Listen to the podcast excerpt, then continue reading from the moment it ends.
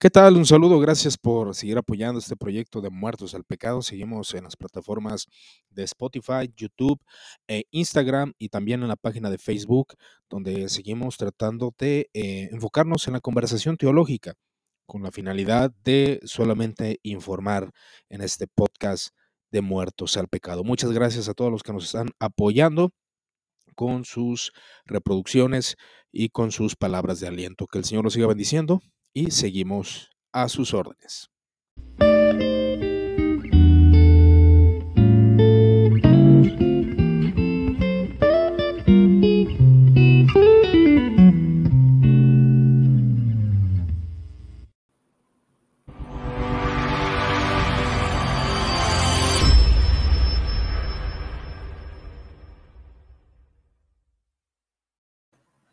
Hola, hola, hola. Sí, ¿qué tal? Hola. Bueno, estamos aquí ya en vivo. El día de hoy tenemos el café teológico número, si no me equivoco, 33. Eh, pues ahora sí que tenemos un invitado, el cual ya de tiempo, tiempo atrás he querido tener una conversación en vivo con el estimado Jonathan García. Y bien, pues bueno, el día de hoy hablaremos un tema eh, interesante, sobre todo para, para aquellos que están pasando momentos no tan agradables en la vida del ser humano. Creo que eh, diría un autor que la vida de Cristo nos enseña algo, que tuvo éxitos, que tuvo fracasos, que tuvo glorias, pero también sufrió de cuestiones marginales, ¿no? Pero eh, es un tema que a mí me, la verdad me llama mucho la atención y quise hablar con Jonathan García porque sé que, él tiene una visión más amplia respecto a esto, ¿no? Pero bueno, eh, presentarlo primeramente a mi invitado, eh, disculpa, está aquí compartiendo. Invitar a, aquí a mi invitado Jonathan, y está compartiendo en las redes. Jonathan García, igual lo, lo presento yo y luego te presentas tú. Él es pastor eh, de Casa de Oración Rancho Nuevo, si no me equivoco. Y pues bueno, ya tenemos tiempo de conocernos, aproximadamente unos seis, años, desde 2015 a 2016. Eh, tuve el honor de conocer aquí a Jonathan y él fue uno de, mis inspiradores en un tema que, traté que voy a volver a grabar, porque me han dicho varios hermanos que, que la música de fondo es demasiado alta y sí, en ese tiempo me emocioné con la música épica y se la puse de fondo y se oye demasiado, demasiado alta. El de haciendo justicia a Jacobo Arminio, ¿no? ¿Por qué? Por la intención de darle, hacerle justicia a cualquier exponente, ¿no? Conocer realmente su doctrina. Eh, y creo que eso fue algo que, en su momento a mí me, funcionó y todavía, de hecho, sigo guardando ese principio. Pero Jonathan, ¿qué te parece si, si te presentas? Dinos quién eres, de dónde vienes, de dónde vas. Soy Jonathan García, este pastor, digamos, no de tiempo completo y ingeniero civil dedicado a los costos. No tengo ya bastante tiempo ahí, será unos seis años en ello, y de pastor como diez, creo, nueve o diez años. Básicamente es mi presentación simple y pues me da gusto platicar contigo. También ya pues, tenemos tres años queriendo platicar algo, pero ya sabes cómo soy. Sí, es alguien bien difícil. De hecho, nos íbamos a juntar en persona. lo tengo aquí en Guadalajara, hermanos. lo tengo ah. aquí en Guadalajara y. Cinco minutos de diferencia. Eh, no, si estamos algo retirados. Yo creo que estamos a unos. ¿En carro? 30, ¿En carro? ¿Cuánto será? ¿Unos 20? 35, 40 minutos. 40 minutos. Entonces, pues sí, se nos dificultó. El carro de Jonathan se le descompuso. Nos íbamos a ver en, en un lugar para poder grabar en persona, cara a cara. Pero por problemas técnicos, problemas de los vehículos, no se pudo, así que decidimos hacerlo por medio de StreamYard en el canal de YouTube. Y bien, este tema, Jonathan, eh, te digo, lo quise tocar contigo por, por algo que, que tal vez entra en la manera experiencial, ¿no? La providencia, la providencia de Dios. Eh, sabemos que esto es algo misterioso. Eh, creo que no se podría resolver, y menos en un podcast, Jonathan. Creo que es un tema bastante profundo saber cómo Dios opera, y creo que es una de las doctrinas de misterio. Sí. Eh, se han esforzado muchos por verlo del lado determinista, que, creo que recuerdo que tuve una conversación, de, de hecho tengo un libro tuyo que se llama La voluntad determinada aquí. y creo que hemos hablado de ese tema, que bueno, que eso, que ese libro precisamente fue lo que te llevó a ti a tener otra visión doctrinal respecto a la providencia, ¿no? Respecto a cómo actúa Dios. Y creo que es un tema bastante, bastante profundo. No es tan simple. Sí. No, es tan sencillo. Y la vida de nosotros los seres humanos buscamos el éxito y buscamos, obviamente no queremos el fracaso, pero el fracaso creo que es parte de, nuestras vidas, es algo que el hombre desea tener éxito y desea evitar el fracaso. Pero la realidad, Jonathan, es de que, y tú como pastor, creo que lo has visto tanto en tus congregantes o, en tus amigos o en cualquier persona, es algo que pues siempre está evidente. El hombre desea conseguir grandes bienes. El Señor Jesucristo dice que la vida del hombre no consiste en los bienes que posee. Pero por otro lado, si no tenemos recursos económicos, Jonathan, pues realmente comienza ahí la, batalla, ¿no? El sufrimiento. Nuestras obras son bastante delimitadas y creo que hemos hablado un poco eso de en cuestión de la iglesia, que necesita crecer en otro tipo de áreas, en otro tipo de áreas, eh, digamos así, en cuestión de sus trabajos, de las universidades, entre otros detalles, ¿no? Entonces, tú sabes, Jonathan, que algunos romantizan la pobreza, otros la llaman felicidad a la riqueza pero habrá un estado perfecto en el hombre donde no carezca y no ambicione de más. La escritura creo que nos lleva a un equilibrio, ¿no? Pero a veces, aunque leemos los textos, creo que muchas veces no consideramos las variantes en la vida del hombre. La escasez causa dolor, el derroche de la riqueza causa indiferencia, insensibilidad. Algunos buscan prosperar y no por decir de esto de la teología de la prosperidad, que es un pensamiento mágico, ¿lo sabes?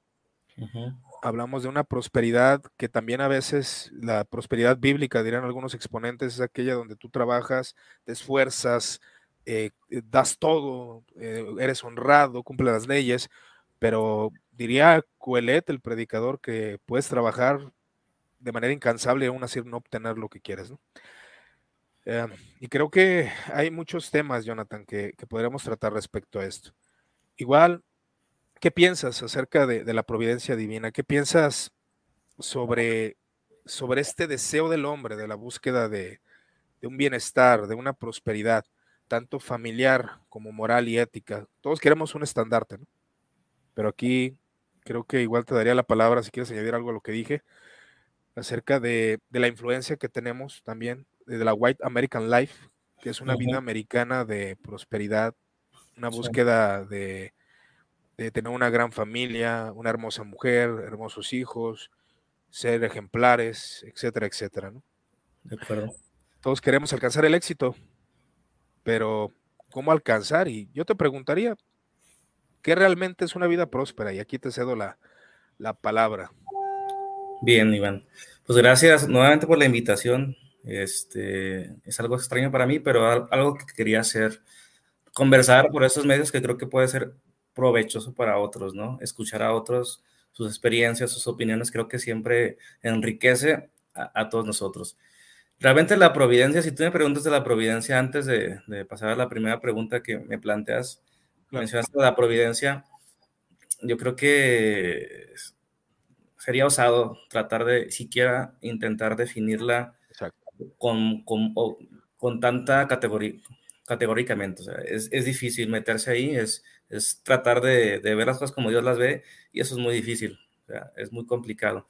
Lo que sí podemos hacer es eh, de alguna manera u otra, no, no entendemos del todo la, providencia, pero sí podemos ver delineadas las pautas en las que Dios este, actúa de cierta manera y de otra. Al final de cuentas, Dios es, tiene la, es libre y es soberano de actuar como, como Él quiere, ¿no? Y, y como Él quiere es de acuerdo a su santidad y, y, básica, y esencialmente a su amor.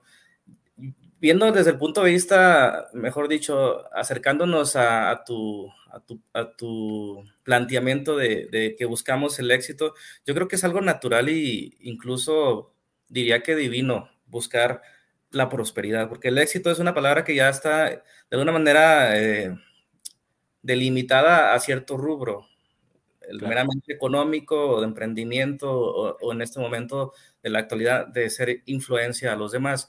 Pero la palabra prosperidad es, es netamente bíblica y, yo diría que es uno, es uno de los mensajes centrales del Antiguo Testamento, la prosperidad.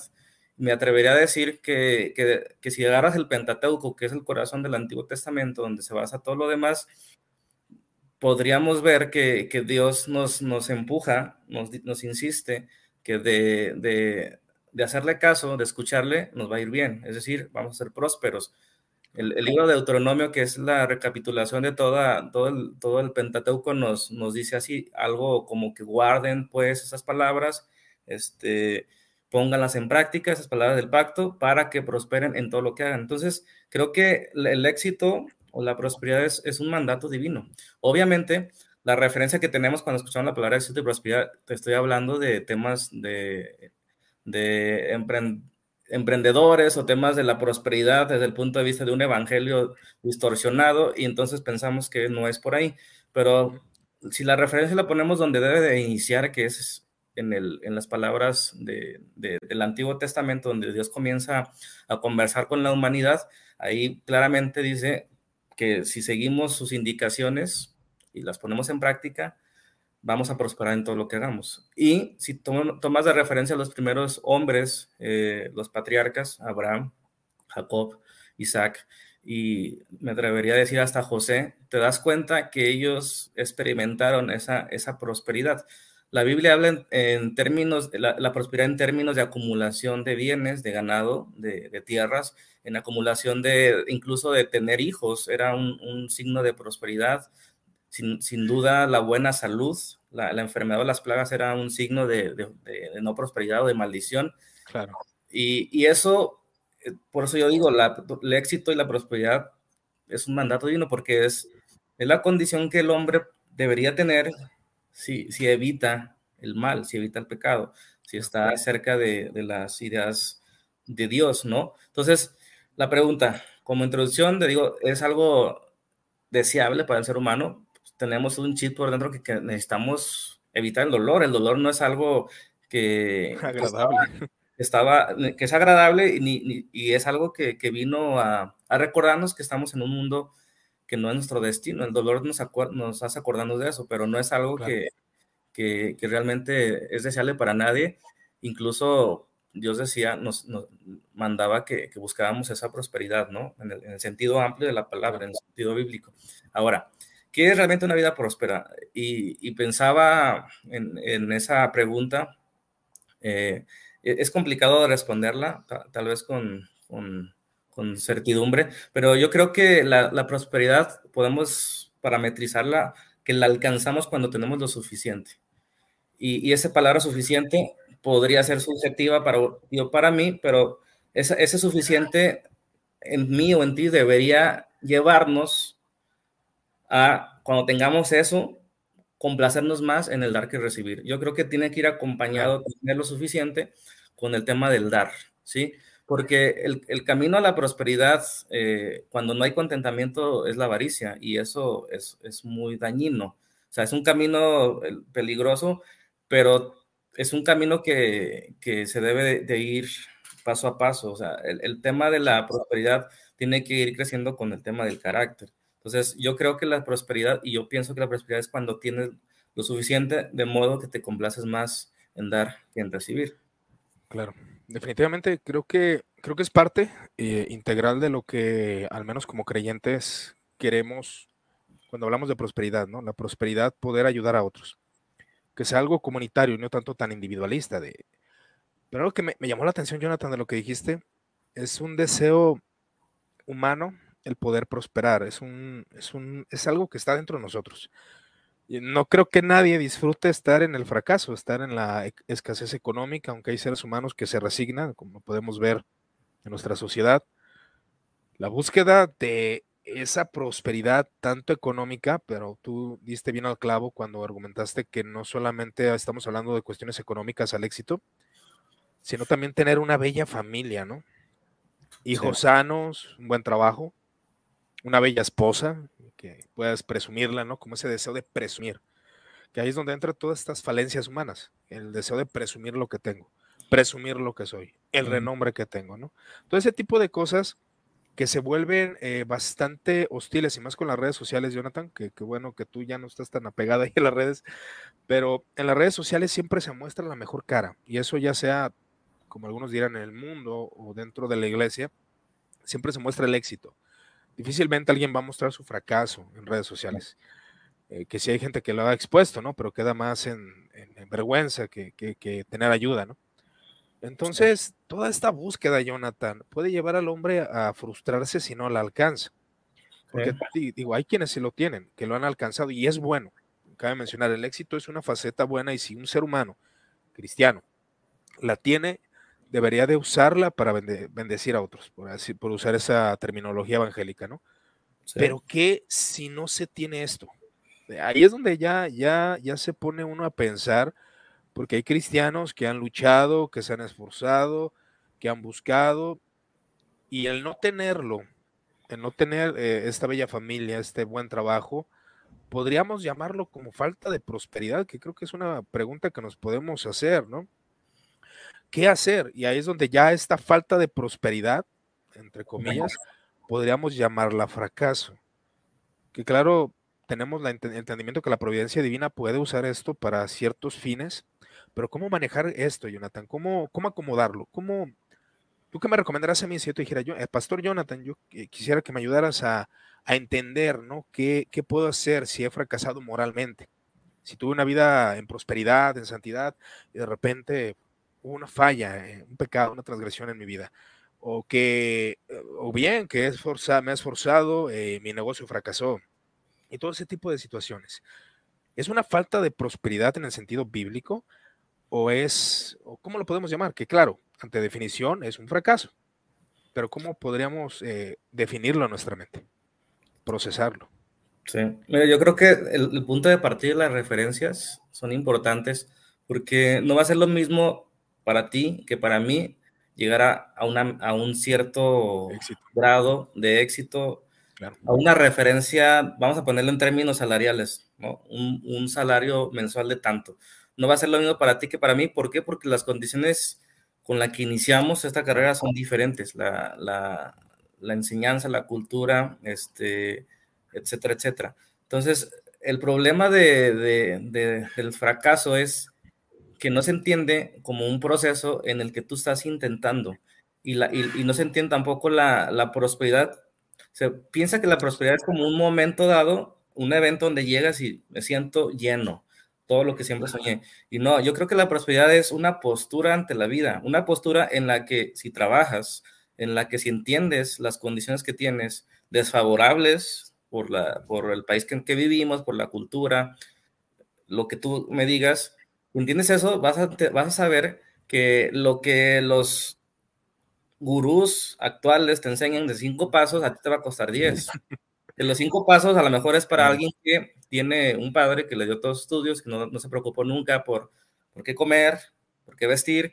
Y entonces sí son cinco pasos para ellos, ¿no? Cinco pasos para ellos, pero tú, si no entiendes tú eso y las referencias, si quieres llegar como él, llegó en cinco pasos, con muchas ayudas y orientaciones y un, punto de partida diferente, te vas a frustrar. Entonces, pero, pero la prosperidad no es ganar tanto al mes este, o alcanzar cierta meta, sino una postura ante la vida de que si haces las cosas bien, si trabajas, si entiendes las condiciones que tienes, tarde que temprano vas a alcanzar cierta cierto estatus de, de prosperidad. Pero la prosperidad yo creo que está en la postura que tomas y, te lo puedo decir con, un pasaje bíblico que, que, estaba reflexionando en la tarde, Proverbios 10. En ese, ese, ese capítulo de Proverbios me gusta porque habla de esto. Dice, las manos ociosas conducen a la pobreza, las manos hábiles atraen riquezas. El hijo prevenido se abastece en el verano, pero el sinvergüenza duerme, duerme en tiempo de cosecha.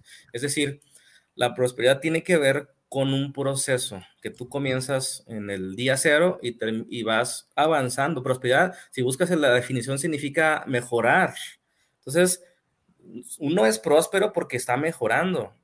El problema es cuando tú te comienzas a comparar contra referencias este, que no, no debes de compararte, es decir, contra alguien que nació en una... Eh, Carlos Slim, ¿no? Diferente y que él le tomó cinco pasos y cuando tú intentas hacer cinco pasos donde estás, ni de chiste vas a llegar y ahí comienza la frustración. Entonces, para mí, el problema es ese, el punto de partida y, y además la prosperidad que significa mejorar incluye fracasos, es decir, intentos fallidos. O sea, no conozco a alguien que, que, que haya mejorado sin, sin, errar, sin fallar. Claro. tendríamos que definir qué es fracaso, pero para mí es conceptual y, este, y de referencias este problema de punto de partida. Claro, y, bien le diste al clavo, Jonathan, porque es algo que no se considera. Y más con, estas ondas de los gurús, eh, sobre todo porque, bueno, cierta literatura ha llegado a tus manos y creo que es bueno conocer todo esto. Porque eh, estos consejos van enfocados, de hecho, hubo un gran exponente por ahí que anduvo en las redes sociales llamado Carlos Muñoz, que, y, él dijo algo bien interesante, fíjate, eh, realmente la crítica hacia estas personas es de que, bueno, nuestro país, como tú lo mencionaste, no se puede tener esa prosperidad, esa prosperidad económica eh, por parte de cierto sector. Si bien yo nazco en una casa donde mi padre es un gran empresario y mi madre es una gran vendedora de mobiliario, y los hijos están recibiendo los estudios, eh, el padre puede proporcionarle 500 mil pesos para poner un negocio y puede fracasar, pero igual continuar y continuar tiene los recursos económicos. O sea, los cinco pasos para una persona que, nace en cuna de oro, que no es malo, eh, yo creo que se crea a veces una, un odio hacia las personas de buena posición y aún dentro del cristianismo, ¿no? Podemos ver cómo ciertos ministerios prósperos se empieza a atacar por cierta cuestión de la envidia, ¿no? O de que si que si tienen poder o si tienen riquezas es algo malo, no necesariamente. No necesariamente. Entonces, los cinco pasos, los cinco pasos para cada persona son diferentes, dependiendo de su contexto social. Y bien, eh, argumentando esto, Jonathan, los intentos fallidos, ¿no? Eh, entonces, para cerrar ese punto que me pareció muy interesante cómo lo expusiste, podríamos encerrarlo como eh, la búsqueda de la prosperidad es tener intentos fallidos.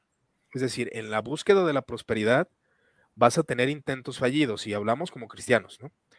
Que suele separarse todo, pero toda la ciencia, la prosperidad, la economía, eh, etcétera, etcétera, todo esto va ligado a nuestra vida porque vivimos en este mundo y todas las ciencias son parte de nuestra vida, es decir, eh, la cuestión económica, las finanzas, etcétera, etcétera.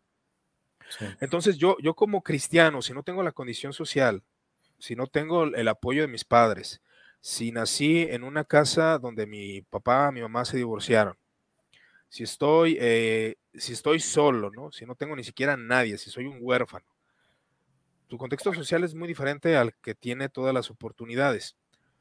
Pero lo que la escritura nos exhorta, como lo mencionaste, eh, a un José, a un Abraham, que bueno, ellos tenían una condición social muy diferente, ¿no? Como parte de esos patriarcas y personas que realmente tenían poder la exhortación o bien la invitación que, nos hace la escritura en medio de esto de los éxitos, la búsqueda del éxito y si estamos en el fracaso, es continuar intentando independientemente de las fallas que tengamos. Entonces, yo como hombre, eh, negocio, pongo un negocio, este negocio fracasa, eh, tengo, mi vida moral está teniendo un éxito, fracaso, no sé, puede ser infinidad de pecados ¿no? que podemos nombrar o bien, eso es parte también de la vida cristiana, ¿no? El buscar la santidad, pero si hay fracaso, hay un, digamos así, hay un medio el cual te puede perdonar, que es Cristo Jesús, obviamente su obra de redención, donde nosotros confesamos nuestros pecados, somos limpiados, somos reivindicados. El cristianismo, igual yo tengo una frase por ahí que, que puse, que el cristianismo no enseña perfección moral en nosotros, sino la búsqueda de la perfección moral. Entonces, como cristianos, Jonathan, a mí me pareció interesante porque yo con lo que estabas diciendo pude llegar a esta definición de que como cristianos tenemos que buscar la prosperidad, tanto económica, moral, familiar, o sea, buscar una esposa, buscar un buen trabajo, buscar todo esto. Pero vamos a tener intentos fallidos. Eso es de ley, ¿no? Eso es de ley, o sea, va a haber intentos fallidos. Yo diría que buscarla, una palabra podría completarse, adquirirla, porque la búsqueda bueno. podría parecer como que es un momento o momentos la, la estoy este, intentando y, la y llego y la tengo, ¿no? Claro. Pero es una adquisición que luego hay que conservarla. Entonces, la prosperidad, la prosperidad tiene que ver mucho con la postura que tienes de intentar, de hacer las cosas bien, porque, porque entiendes que las consecuencias de hacer las cosas bien es prosperidad, es lo que dice la palabra. Entonces, si hablas de prosperidad, no te puedes enfocar solamente en lo económico, que actualmente debe ser muy difícil, es muy difícil, y más por la situación mundial que estamos viviendo. Pero implica también la salud, o sea, son varios rubros que, que debemos considerar y que si quiero ser próspero, también debo cuidar mi salud y, y, y, la adquisición de la prosperidad conlleva un, un, diagnóstico constante de, de, lo que nos lleva a lo contrario, porque si yo tengo problemas de salud, no estoy siendo próspero integralmente. ¿Y por qué, no, por, qué estoy, por qué estoy teniendo problemas de salud? Seguramente porque me estoy alimentando mal o porque me estoy, no estoy teniendo hábitos eh, saludables. Entonces, la, autocrítica en esto es, es, es, es básico, porque Tú también mencionaste algo sobre el pecado y, y, lo, y reflexionaba yo hace un tiempo que, que estaba en una predicación que la, la, definición básica del pecado conlleva intentos fallidos, porque en, si, si, nos vamos a la definición que nos enseñan los diccionarios bíblicos, ¿qué es pecado? Errar. Errar el blanco. Famosísima definición. ¿Y qué hay que, y qué, y qué pasa? O sea, ¿qué tenemos que hacer para que suceda eso? Intentar, es decir, tienes que intentar agarrar, es un término, me imagino, de, arcos, ¿no? Que agarras un arco, apuntas, fíjate la, lo que conlleva esa metáfora, agarras, agarras un arco, apuntas. La búsqueda de la precisión aún, ¿no? Apuntas y vas a fallar. Entonces, pecado se, toma, se toma generalmente como, como eh, omisiones o errores, perdón, dicho como errores eh, sexuales o lo que tú quieras. Pero yo creo que el mayor pecado es no intentarlo, porque el, pecado conlleva que vamos a fallar, porque no somos expertos en agarrar un arco y estar intentándolo. No estamos expertos en estar interesados en estar apuntando diferentes metas. Por eso creo que la prosperidad tiene, que, tiene mucho que ver con la postura que tomamos ante los intentos. ¿Cuáles intentos? Voy a intentar que mi salud mejore yo tengo intentando tres años y no he conseguido tanto, pero estoy reflexionando y estoy siendo crítico y, tengo diagnósticos constantes de qué me falta para que mi salud sea próspera. Entonces, así puedo irme en cada uno de los rubros, en económico, en, lo espiritual, en lo familiar, etcétera, etcétera. Claro, claro, y, ese, y esa es una palabra clave, ¿no? El ejercitar, tanto eh, físicamente como y claro, hemos caído en, el fracaso. Yo tenía fotos en el 2015-16 donde estaba delgado, donde había eh, cierta prosperidad, porque realmente me, esforzaba por hacer ejercicio. Llegan otros cambios de hábitos y fracasas. Y lo puedes ver como un fracaso o simplemente como, como algún error, tal vez. No sé. Un intento fallido. Un intento fallido. O sea, tú intentaste, volviste a tus hábitos antiguos, lo comprendiste, sabes que no estás en una buena situación hay que hacer algo. Y e, eso, eso me, me, me, agradó. ¿Por qué? Porque comúnmente eh, se puede criticar a una persona por los intentos fallidos. Y creo que, que, eso es muy constante, y más en el, con el mexicano, y yo creo que, que, en Latinoamérica, es más, yo creo que en todo el mundo, pero muchos le atribuyen esto a los latinoamericanos, ¿no? De que cuando alguien intenta algo y fracasa, es, pues te dije que no lo ibas a lograr, era demasiado, eres demasiado soñador, eh, creo que no pensaste bien las cosas, pero sí es un intento, ¿no? Y creo que de meditar el intento, de hecho me gusta mucho, eh, tú sabes por ahí que, me gusta mucho la literatura antigua, en este caso los, los padres de la iglesia. Hay un hombre que se llama San Ambrosio de Milán, que fue el, digamos, el padre espiritual de San Agustín. Y este hombre dijo algo bien interesante, porque había estos donatistas que eran personas que cuando se caía en pecado o se negaba al Señor Jesús o pasaba algo ocurrió en la persecución, eh, los donatistas, o los novacianos, perdón, mejor dicho, son los novacianos. Los novacianos eh, rechazaban a los cristianos ya no, que ya no tenían perdón, entonces no había penitencia para ellos, no había una reivindicación. Entonces San Ambrosio decía, ¿qué vamos a hacer con aquellos cristianos que corrieron bien durante un tiempo? O sea, se esforzaron durante un tiempo, pero en un momento de flaqueza y debilidad niegan al Señor o fallan. Y el novaciano o los novacianos le negaban la entrada a la iglesia. Entonces, Ambrosio desarrolla esto con parte de la imagen de Dios y con las escrituras, que sabe que siempre hay oportunidad para la reivindicación, o sea, para buscar el éxito, ¿verdad? Buscar este éxito moral, el éxito de poder ser una persona que no niega al Señor, poder ser una persona que se abstenga de pecados sexuales, ser una persona que se abstenga del odio, de la rencilla, del chisme, ¿no? Etcétera, etcétera, que eso es parte de la prosperidad, ¿no? De acuerdo. Entonces, bueno, igual eh, también me gustaría tratar un tema, ¿no? en esto del sentido de la providencia, Jonathan. Tenemos el control de nuestras vidas, o sea, ¿qué tanto tenemos el control? Que claro, que creo que lo, es algo implícito en lo que acabas de decir, o sea, realmente eh, yo creo que es redundar, pero igual sería añadir algo, algo a esto, ¿no? ¿Bajo qué limitantes puedo conseguir algo? ¿De qué depende? O sea, ¿qué depende? ¿De qué depende realmente? ¿Cuáles serían así como tres factores que tú considerarías y, o quieres añadir más o quitar uno? Que depende para que yo alcance algo. O sea, tengo el control de mi vida, yo quiero ser una persona exitosa, quiero ser una persona eh, próspera en mi empleo, en mi trabajo, en mi negocio, quiero eh, realmente que mis hijos me vean como un padre ejemplar, quiero que mi esposa me ame más, este, ser cuidador con ella, ser, etcétera, etcétera, ¿no? Todo esto que es parte integral de la prosperidad, que claro que es una prosperidad, ¿no? Sí, yo creo que el, estaba pensando mi, mi respuesta, porque es, filosóficamente controversial, ¿no? El, control. Y, claro. y te puedo decir que en los libros que leo de, manejo del cambio de, equipos, se habla mucho del control, de gestión. Y yo te puedo decir que el control no lo tenemos, pero las pautas a seguir sí. En ese lenguaje de pautas que dijo de hace ratito, o sea, hablando de un lenguaje este, musical, las pautas que siguen los músicos eh, al tocar una melodía que dirige un director, yo creo que en este caso las pautas y las notas ya están definidas por Dios.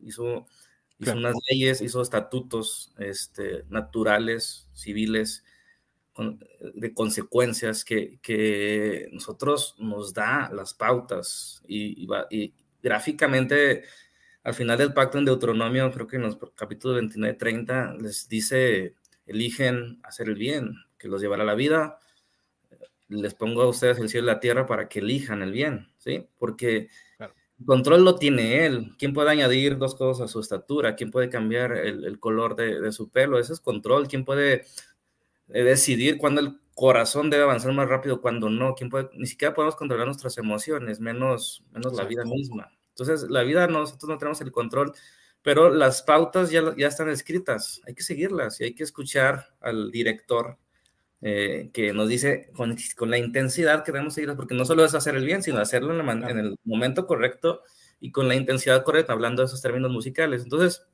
yo creo, eh, el control no lo tenemos, ¿qué limitantes hay? pues eh, lo, que, lo que es hace rato, las condiciones en las, que, en las que estamos en este momento. ¿Cuáles son limitantes? Pues puede ser que no tenga, ya tengo 30 años y no, nunca tuve estudios universitarios. Puede ser una limitante que no es concluyente en esos tiempos, que hay gente que no estudia y le va mejor que a todos nosotros que estudiamos, pero en, muchos de los casos sí es una, es una limitante. el sistema económico, el cultural, el lugar donde nos, situamos, eh, el punto de partida básicamente es, es, el limitante. Mi estatura puede ser una limitante para ser un basquetbolista, mi perfil, este, el tipo de inteligencia que tengo, no, no es en las matemáticas, pues no voy, a, no voy a estar en costos, no es en lo, en lo creativo, pues no voy a ser un artista. Entonces, esas son las limitantes que debemos tomar en cuenta para conseguir algo mejor, para prosperar, para seguir mejorando, ¿no? Y eh, creo que la final pregunta que, que, noté aquí que dijiste tenía que ver con de qué depende, ¿no? ¿Qué depende? de, qué depende en sí la eh, esta el control, ¿no? O sea, bajo qué, de, de, qué depende, ¿no? Como tú dijiste, esa definición es, es verdad, porque aquí es donde ya tú consideras las limitantes, ¿no? Tú no tienes el control de todo. O sea, tú no puedes controlar tu vida. Tú no puedes controlar, por ejemplo, yo estuve en el 2015 al 2019, casi en 2022, más o menos. Eh, tanto, una variante en una empresa que, fue una empresa donde me, iba bien. O sea, tenía una, una gran, bueno, no una gran, pero sí tenía una economía estable, ¿no? Entonces, eh, la empresa quiebra. Yo no tuve el control de eso obviamente. Y si tú me preguntas, pues yo hubiera querido que hubiera seguido, que hubiera, se hubiera mantenido. Ahorita tal vez ya sería eh, algún, un cargo importante en esa empresa. No lo sé.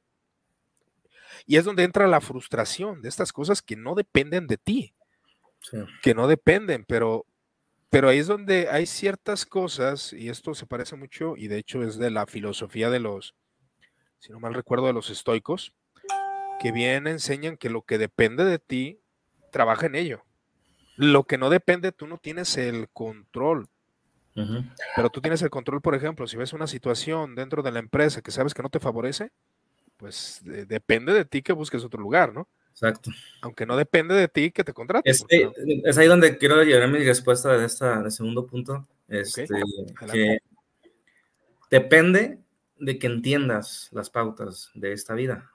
O sea, si hablamos de que no tenemos el control, pero las pautas están dadas en, en, el término, en términos globales, espirituales por Dios y en términos eh, laborales por la empresa, por el sistema socioeconómico de tu país, si tú entiendes cómo están funcionando las cosas, depende del grado de entendimiento de eso, que te anticipes para que evites algún, alguna, algún descalabro, ¿no? Algún, algún dolor. Para mí depende de eso. De, y te voy, a, te voy a contar este, pues, en dos minutos mi, No digo para no abundar en temas innecesarios.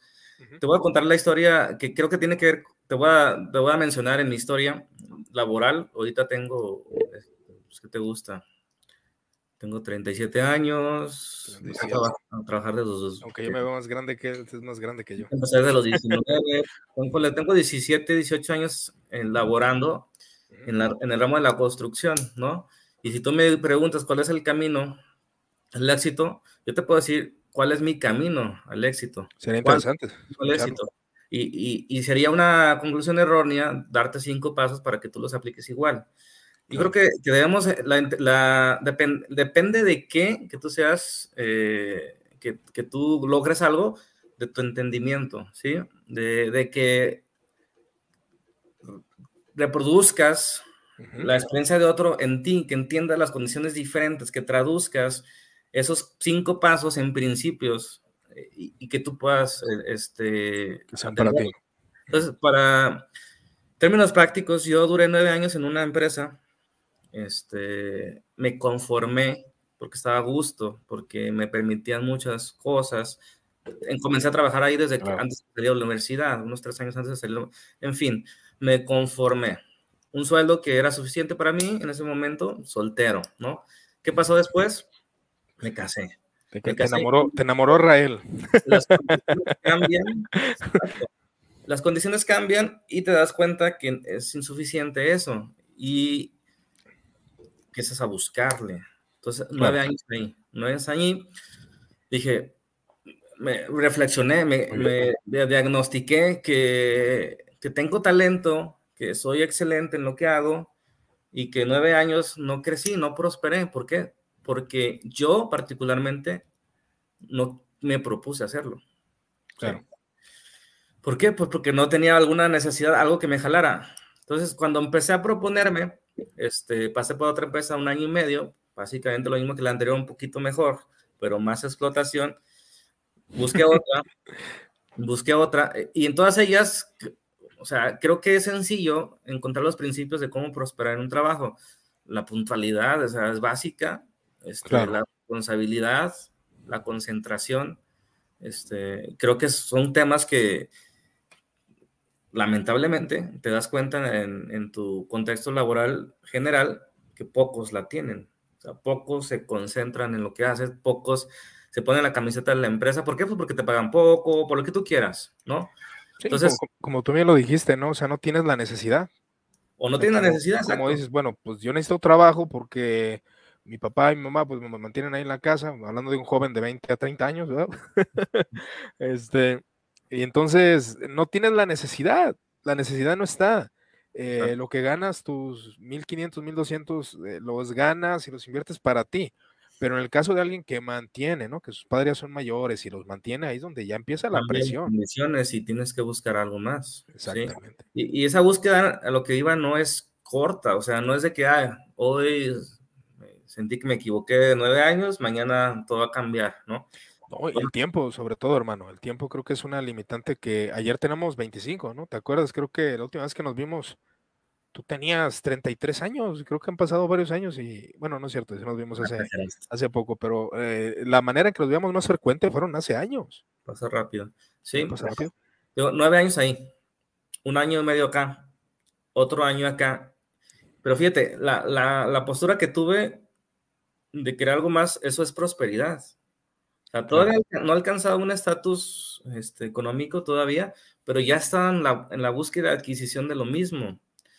¿Cómo funciona la providencia con, con, con lo que tú sí puedes hacer? Y, y, yo creo que la providencia la encuentra los que están en, ese momento de, búsqueda, de entendimiento de las pautas. Las herramientas que la providencia te da, ¿no? Te da un empujón, te da, te abre una puerta que, por tus medios no, las, no la podías, podías abrir, pero hay que estar en ese camino. ¿Cómo, cómo relaciona la, la, providencia? Yo estaba trabajando en esta última empresa que duró un año, pero tenía un año y medio atrás y no años acá, o sea, tenía dos años y medio de que me ha propuesto prosperar, tener algo diferente.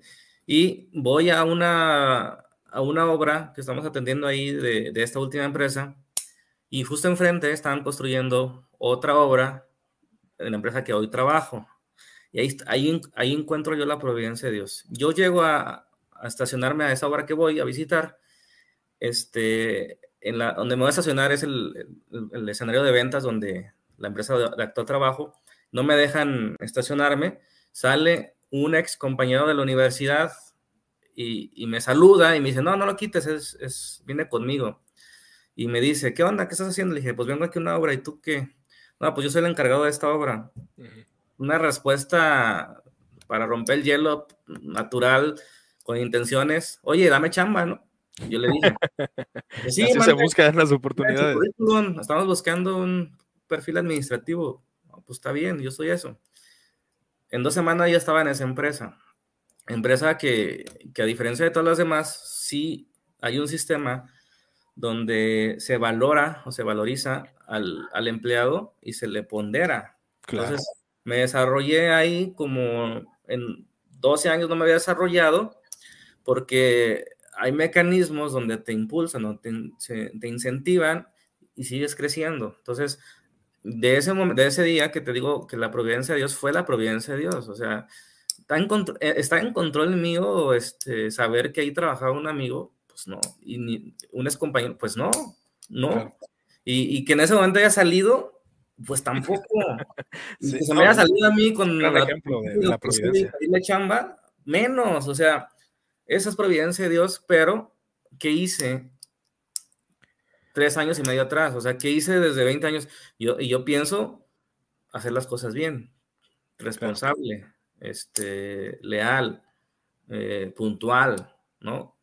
Eso es lo que, lo que uno nos toca hacer. Y, y, la verdad es que platicando con un amigo que también conoces, que, que, que es oriental, sabrás de quién te hablo. Sí, sí, así es. Mi amigo mío, que, que es como mi consejero laboral. Sí, claro. Este, él me dijo, es que yo no entiendo a los mexicanos. Es tan fácil triunfar en un, en un trabajo mexicano. Nomás, hay que, nomás tienes que ser puntual y hacer lo que tienes que hacer. Y yo, pues sí, la verdad sí, ser constante con lo que haces. Yo digo, estar concentrado en que entiendas y dar más de lo que te piden dar, ser puntual. Y la verdad es que es cuestión de tiempo. Si, si una empresa no te valora, fue mi postura, me voy a otra. Y si no, esa no, a otra. Y si no, a otra. Y así pasaron dos o tres tengo, voy a cumplir cuatro años en julio y la verdad es que me siento, me siento muy, muy satisfecho, muy incentivado y con mucha proyección todavía por, por adelante. Claro.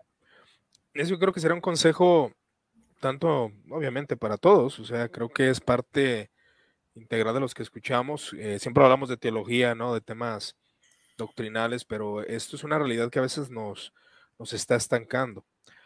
Y creo que él has dado al clavo en cierto sentido, cuando hablamos de, de buscar, ¿no? De, de, realmente tener una, una meta, que cuando tú entras a una empresa o vas a levantar un negocio, crear una planear, ¿no? O sea, planear una, tener ciertas metas. Sí. O sea, tu meta, de hecho, tuve una entrevista hace poco y si Dios quiere, voy a entrar a esta empresa me pregunta, y es una pregunta que te hacen cuando te entrevistan, me pregunta esta, el, director, ¿cuál es tu, cómo te ves a futuro? O sea, ¿cuál es tu interés con esta empresa? ¿Cómo te ves? ¿Qué quieres?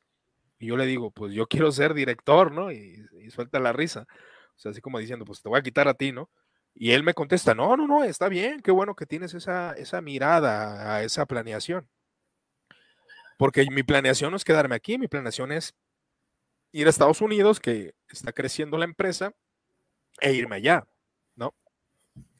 Entonces, de alguna manera tú tienes que entrar y ciertamente poner en tu mente qué es lo que deseas. Cuando entras a un seminario de teología, ¿Qué es lo que quieres? ¿Cuál es tu finalidad de estudiar? ¿Cuál es la finalidad de obtener conocimiento? ¿Por qué estás estudiando? ¿Qué propósito le vas a dar ese conocimiento? Porque hay mucha gente que entra a los seminarios, eh, Pastor Jonathan, y, Pastor Laico. Y, Pastor Laico, o sea, y realmente el conocimiento que obtienen no lo están usando en nada. O sea, ¿de qué sirvió? Hubo una planeación, ahora que hay muchos, muchos cristianos que se prepararon en su momento, pero las organizaciones no les dan oportunidad, también es otra, otra cuestión, ¿no? Pues ahí yo creo que entra la misma, la misma, el mismo principio, buscar dónde apoyar o buscar dónde estar o buscar dónde crecer. Y aquí entraría esta pregunta, Jonathan, ¿qué tan efectiva es la plenación en nosotros? Te digo que creo que son cuestiones de redundancia, pero igual se puede añadir algo más. ¿Qué tan, tanto nuestros planes pueden influir en lo que estamos haciendo, no? Porque creo que crear, de hecho, me, me gusta mucho esta palabra, aunque algunos están en contra de ella, aunque yo la uso solo en cierto sentido, no, no de manera general, de construir una narrativa. ¿Qué voy a hacer con lo que voy a obtener? Construir una narrativa. Bueno, ¿por qué quiero trabajar? Bueno, quiero trabajar porque quiero pagar mi licenciatura en filosofía, quiero pagar mi licenciatura en teología, quiero comprar libros, quiero prepararme más, etcétera, ¿no? Híjole, la, la, la planeación este, tiene que ver con el punto de partida nuevamente. O sea, ¿cómo voy a planear? Y voy a hablar de, de mi trabajo, lo que hacemos acá. ¿Cómo voy a, a, planear construir cinco torres en la zona sur va a ser diferente la planeación en la zona sur que la zona norte. ¿Por qué? Pues porque el terreno es diferente. Acá tendré que excavar, acá tendré que cortar terreno, ¿no? Entonces, la planeación es efectiva si se tienen en cuenta todos los elementos, todo el punto de partida. Porque volvemos a repetir, lo que a ti te va a costar 100 pasos, a alguien más le va, le va a costar 10, porque su punto de partida es más favorable. Entonces, la, la, la planeación es, yo diría, clave. Porque la falta de claridad en los objetivos es la causa principal de los incumplimientos. O sea, Y es, vuelta a lo mismo del, del, término que hablamos del pecado. O sea, si, no, ni siquiera agarro mi arco, ni siquiera tengo la intención de dar en el blanco, entonces, ¿qué estoy haciendo? Hay que tener claridad en los objetivos y ahí es donde no es fácil. Porque una cosa es tener objetivos. Tú los tienes, yo los tengo. Yo soy el director, pero otra cosa es cómo voy a llegar, traducirlo en acciones, en, un, plan de primera, segunda, tercera y cuarta fase con ciertas actividades, con ciertos objetivos medibles. Es ahí donde no tenemos claro cómo. Por ejemplo, este, y ahí y es el tema de, hace rato me preguntabas que no te contesté directamente cómo manejamos la, cómo se puede manejar la frustración. Sí, la frustración el fracaso, ¿no? Que, que es algo constante en la vida del hombre. Y yo diría que presupuestándolo. Es decir, si yo quiero llegar allá, si yo quiero hacer esto, claro. tengo que presupuestar que voy a encontrar adversidad, restricciones. Tener en cuenta esos dolores, ¿no? Cuando me encuentre con esas restricciones, me voy a acordar que sí lo presupuesté. Claro. Y, que, y que tengo que hacer frente en ese momento difícil, teniendo claro hacia dónde voy y que es parte del proceso, ¿no? Entonces, la planeación para mí eh, es, importante en el sentido de tener claro a dónde vas y ese dónde vas, cómo vas a llegar ahí. Y cuando llegues allá, si realmente eh, tienes claro cómo puedes eh, ejecutar aquello que tienes idea de que quieres ayudar.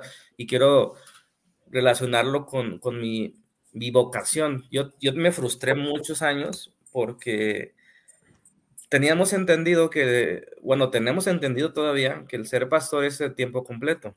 ¿sí? Esa es la generalidad. Que es lo que consideran como el ideal, ¿no? Es el ideal, ¿sí? Por matemáticas, más horas dedicadas, más efectividad. Exacto. Este, pero yo creo, bueno, no voy a poner este, pues mi, mi experiencia como... No, igual, igual tu, tu, opinión. Pero yo creo que, que, que por, la, por el tiempo que estamos viviendo tan complicado, tan cambiante, yo creo que ya es inviable tener pastores a tiempo completo, ¿sí? Este, por el tiempo en el que estamos viendo, si volvemos a recapitular en los tiempos bíblicos, eh, ¿quiénes eran los de tiempo completo? Los apóstoles, pastores no. Los apóstoles tienen un, un particular función, ¿no?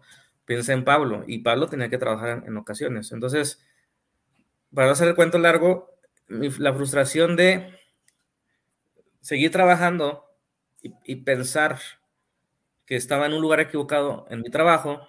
Entonces, lidiar como, ¿para qué me esfuerzo tanto? ¿Para qué doy tanto? Si mi trabajo sí, no voy a, voy a, quiero estar allá, quiero ser pasado a tiempo completo. Era una lucha con, continua desde los 23 años. Y esa es una, bueno, sí, continúa, después te la hago la pregunta. Adelante. Dila, dila. No, e, es que va muy ligado eso que acabas de decir. Muchos cristianos, muchos, yo los he conocido. Y me agrego, ¿eh? tenemos el deseo de servir de manera interna en la iglesia. Por consecuencia, no queremos comprometernos con una empresa. No queremos dar todo en una empresa porque nuestro corazón está allá. De hecho, es una de las preguntas que tengo aquí programadas, que precisamente, ¿qué recomiendas, eh, sobre todo a, estas personas que tienen el deseo de vivir, de enseñar? Que sería algo legítimo si tuviéramos las instituciones para esto. ¿no?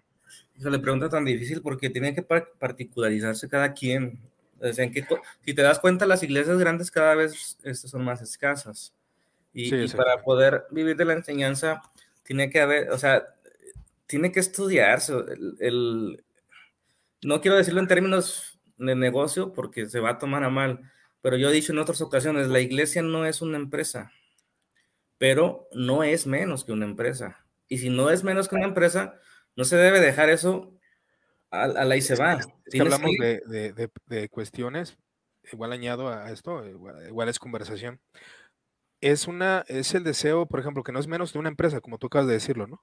No es menos. No es menos. Y, me, ha tocado que, realmente a los pastores o a los obispos se les da seguro social, se les da ciertas prestaciones de ley, se les paga un salario, hay un reglamento interno eh, y causa frustración porque a veces eh, los que desean vivir de la enseñanza escuchan la historia, no sé, de un pastor que le pagaban 40 mil pesos mensuales y este pastor que le pagaban esa cantidad de dinero no estudiaba, no se preparaba, no, no trabajaba en los sermones y aún en la estructura de la iglesia. Y eso causa frustración. Sí. Eh, y, y es también de un tema cultural. Aquí en México no se paga bien a los pastores. Vete a iglesias eh, coreanas, iglesias estadounidenses, y, es abismal. O sea, es bueno ser pastor allá en términos financieros. Entonces, yo, o sea, con tu pregunta de qué de, qué, de querer vivir de la enseñanza cristiana o qué le recomendaría, o sea, que, que vean bien su contexto. Porque si tú estás en, vamos a poner, tú estás en una iglesia tal, y si sabes que en esa iglesia tal solamente hay un pastor principal y nadie más va a ganar, pues es difícil, que es, es como una bolsa de trabajo, o sea, tienes que verlo así de frío. O sea, Si no, o sea, hay muchas formas, hay muchas formas de enseñar, ¿sí? Y, y, y, yo creo que el tiempo completo en la actualidad es muy complicado, a menos que sea una iglesia de más de mil personas. Puedes pensar en dos, tres, cuatro obreros y ya. Entonces, es, es, difícil porque no se ha analizado la iglesia como una empresa y, se, se, deja muy a, la, la, voluntariedad de los, de los ofrendantes, que sabemos que no, lo, no, lo, no son constantes y no son fieles, o sea, las estadísticas son claras. Yo que soy pastor te lo puedo decir. Sí, es verdad. ¿Cómo? O sea, tienes que pensar, ¿por qué quiero vivir de tiempo completo? ¿Por qué quiero? porque amas la iglesia, pero si amas la iglesia, ese es el único lugar donde tú puedes estar, es el mejor lugar donde tú puedes donde tú puedes aportar. Esa fue la respuesta, la pregunta clave para mí, para decir, a ver, estoy en, he estado en la iglesia durante ocho años, siete, seis, cuando reflexionaba, enseñando cada semana o cada entre semana, haciendo diferentes cursos, escuela dominical, y arriba a veces bien, a veces más, a veces, la gente lo valora, a veces no lo valora. Claro. Y decía, esta es la mejor forma de, de, de enseñar a la gente. Me empecé a reflexionar, y, cuando yo, yo en ese momento, aunque yo seguía trabajando en ambas partes, llegaba a percibir que cuando el pastor deja todo lo de afuera, como tal, se, se, desconecta un poco de las necesidades de la gente. ¿Qué quiero decir? La mitad de los problemas de la gente son financieros. Entonces, ¿por qué hay tan pocas enseñanzas financieras? ¿Por qué no hay talleres que, que demos para enseñar a la gente a organizarse? Porque si la gente se organizara mejor, y, aquí es un tema controversial, porque ¿Cuál es el salario mínimo? ¿Cuál es el salario con el salario con el cual ya te puedes administrar? Porque con, con, la mayoría de los salarios apenas sobreviven, ni siquiera tienen chance de administrarte. Pero si, de, si, de, si, si, si, es difícil vivir con salarios así, sin, sin tener claro un poquito, un poquito de nociones de, de, de administración, tienes un problema, tienes la mitad de tu vida en problemas. La mitad de los problemas son financieros. La mitad de los problemas son relaciones sociales. Y, y, y obviamente todo eso tiene su base en, la, en, en, las, en lo que enseñamos como doctrinas, ¿no? Porque si atendemos a eso, nos va a ir bien ahí. Pero la gente no, no, no llega a traducir la doctrina de la justificación por fe en cómo le va a ayudar en el momento más crítico de su matrimonio. Este, claro. a, a lo que quiero llegar. Estoy de acuerdo con eso. ¿eh? Siento que, que, que hemos, des, hemos separado tanto lo pastoral de lo laico, de manera que, que digamos que el, la, el, enfoque que le queremos dar a la espiritualidad es, tú eres espiritual cuando llegues a ser un ministro aquí dentro y no cuando seas un empresario exitoso, cuando seas un empresario que no es avaricioso y que, etcétera, etcétera. O alguien que funda una organización para eclesiástica o cuando eh, eh, iniciativas en, en, la política.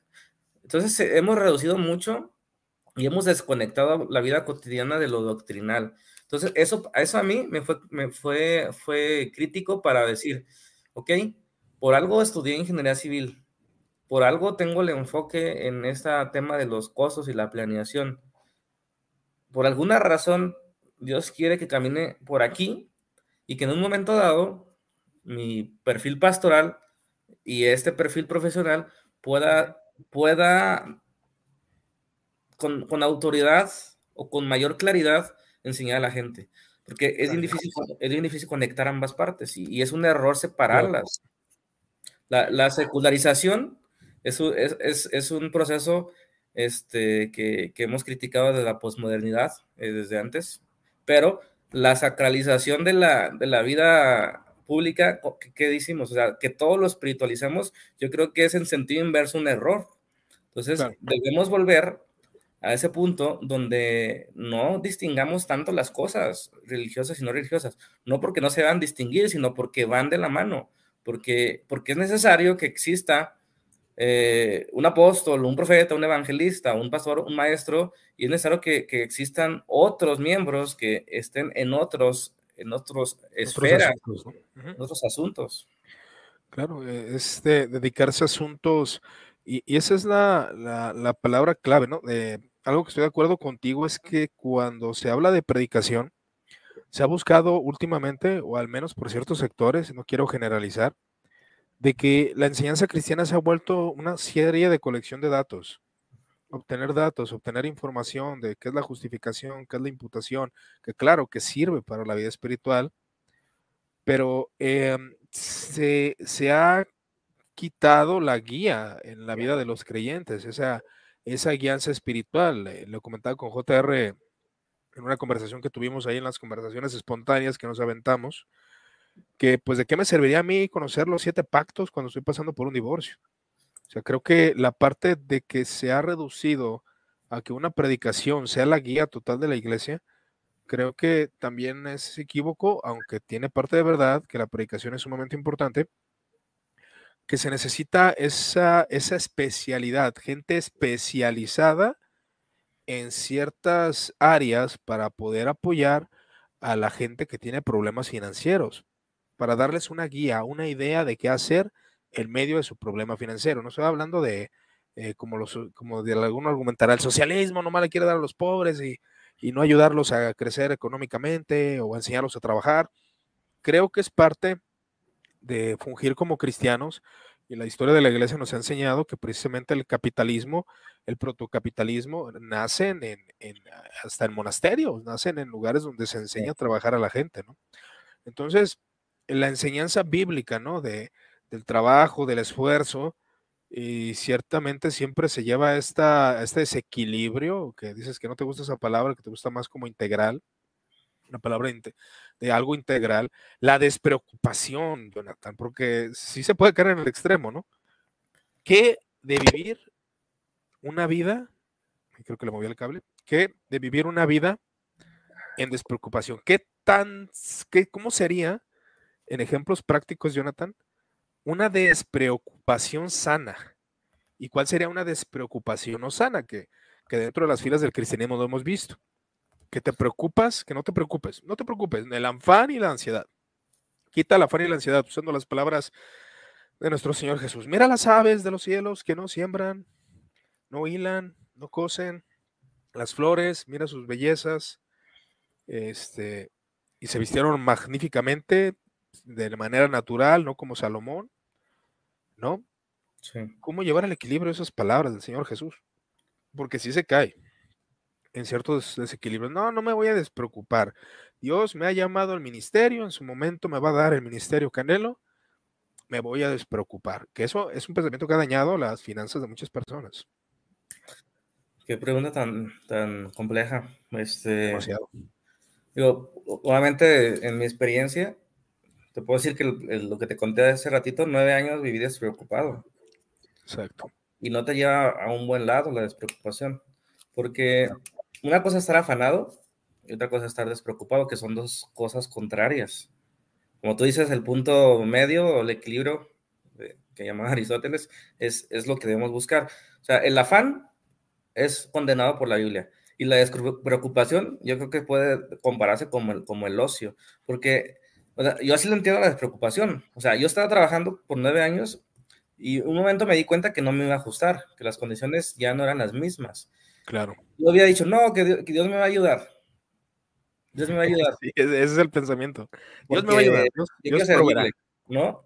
Y, y, si no hubiera hecho nada, no hubiera pedido un momento ahí, y si no me lo dieron y buscaron otro lado, ¿qué hubiera pasado? Si hubiera seguido, quién sabe qué hubiera pasado, pero la, despreocupación insana es, es, es, cuando no entiendes que la pauta ya está dada, que hay que adquirir conocimiento, que hay que adquirir sabiduría, que, hay que, que hay que trabajar, que hay que esforzarse, que no hay que dormir en verano, como decía el proverbio. O sea, e, eso, la explicación es, eh, es esa.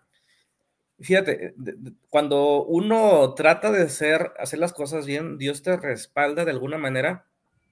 Yo, yo creo que yo era antes muy despreocupado, así es la palabra correcta, sí era despreocupado, no, lo contrario afanoso en ese sentido. Entonces, nunca insistía tanto, ahí me hicieron varias, varios trucos en esa empresa que me dieron de baja cuando me di cuenta no tenía ni casa de Infonavit, o sea, después de nueve años no tenía nada. Entonces, cuando me casé... Trabajar, ¿no? te dan de alta, te dan de baja, te dan de alta para no pagar. Entonces, esa despreocupación mía de no atender y estar viendo eso, cómo iba mi estatus y estar preparándome para un eventual matrimonio, sea, no era que iba a pasar mañana, pero algún momento iba a pasar en mi idea, porque yo sí quería.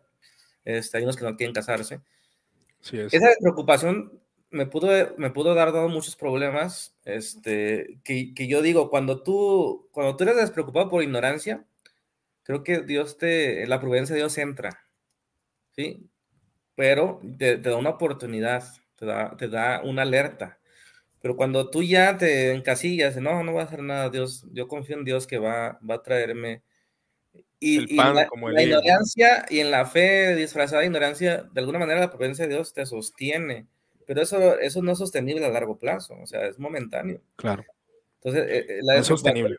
Lo controla el afán. Entonces, lo, hay que entender que, que, cada acción corresponde a una, cada acción corresponde a una reacción. Claro. Sí, y, eso te digo, eso es para mí la, la lección de vida. O sea, todo acto de despreocupación es contrario al afán y tiene una consecuencia. ¿sí? En mi caso es que nueve años de alguna manera u otra, los desperdicié. Los desperdicié porque pude darme cuenta a los tres años. Está fuerte eso, ¿eh? los tres años me pude haber dado cuenta a los tres, estoy seguro, a los tres, que tenía potencial y que podía lograr muchas cosas si lo proponía, si hacía lo que tenía que hacer. Pero mi despreocupación, y, y ahí no quiero poner de pretexto, pero sí me afectó tener en la mente, voy a ser pastor. que lo eres, que lo eres. No me voy a meter, o sea, pero o sea, voy a hacer pasar el tiempo completo, no me voy a meter tanto en mi profesión porque no me va a servir de nada. Sí me llevaba a una despreocupación. Cuando yo entendí que mi llamado era bivocacional, por ciertos motivos que te acabo de explicar, que, que me siento, al menos en mi contexto, con ese llamado de, de conectar esas dos partes, o sea, entender a la gente qué le preocupa en, lo laboral y, las implicaciones y decirles, mira, si se puede, yo hice esto, aquello, el otro, no va a ser fácil, pero por lo menos hay que seguir esta pauta, por lo menos hay que seguir este camino, o sea, hay que intentarlo una y otra vez. Ah. Sí, total. Y, y, ese es un problema, no nomás te ha pasado a ti.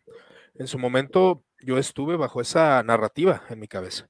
Dios me va a llamar, Dios me dio capacidades, ¿para qué me involucro? ¿Para qué, eh, ¿Para qué me esfuerzo tanto? Como ves que los trabajadores de la empresa no se van a las seis, sino que se van a las ocho, y como que tú quieres ir a la iglesia y como quieres llegar a estudiar y quieres llegar, llegar a preparar bosquejos. Y algo que es importante, y lo quiero recalcar para aquellas personas que lo escuchen después, es que el contexto es diferente. En nuestros Méxicos, es muy difícil, como decía Jonathan, que un pastor realmente se dedique de tiempo completo, porque las iglesias, eh, ¿cuánto te gusta que tengan? Hay iglesias grandes, pero hay iglesias que tienen solamente 20, 30, 15, 100 congregantes, 200 promedio, congregantes.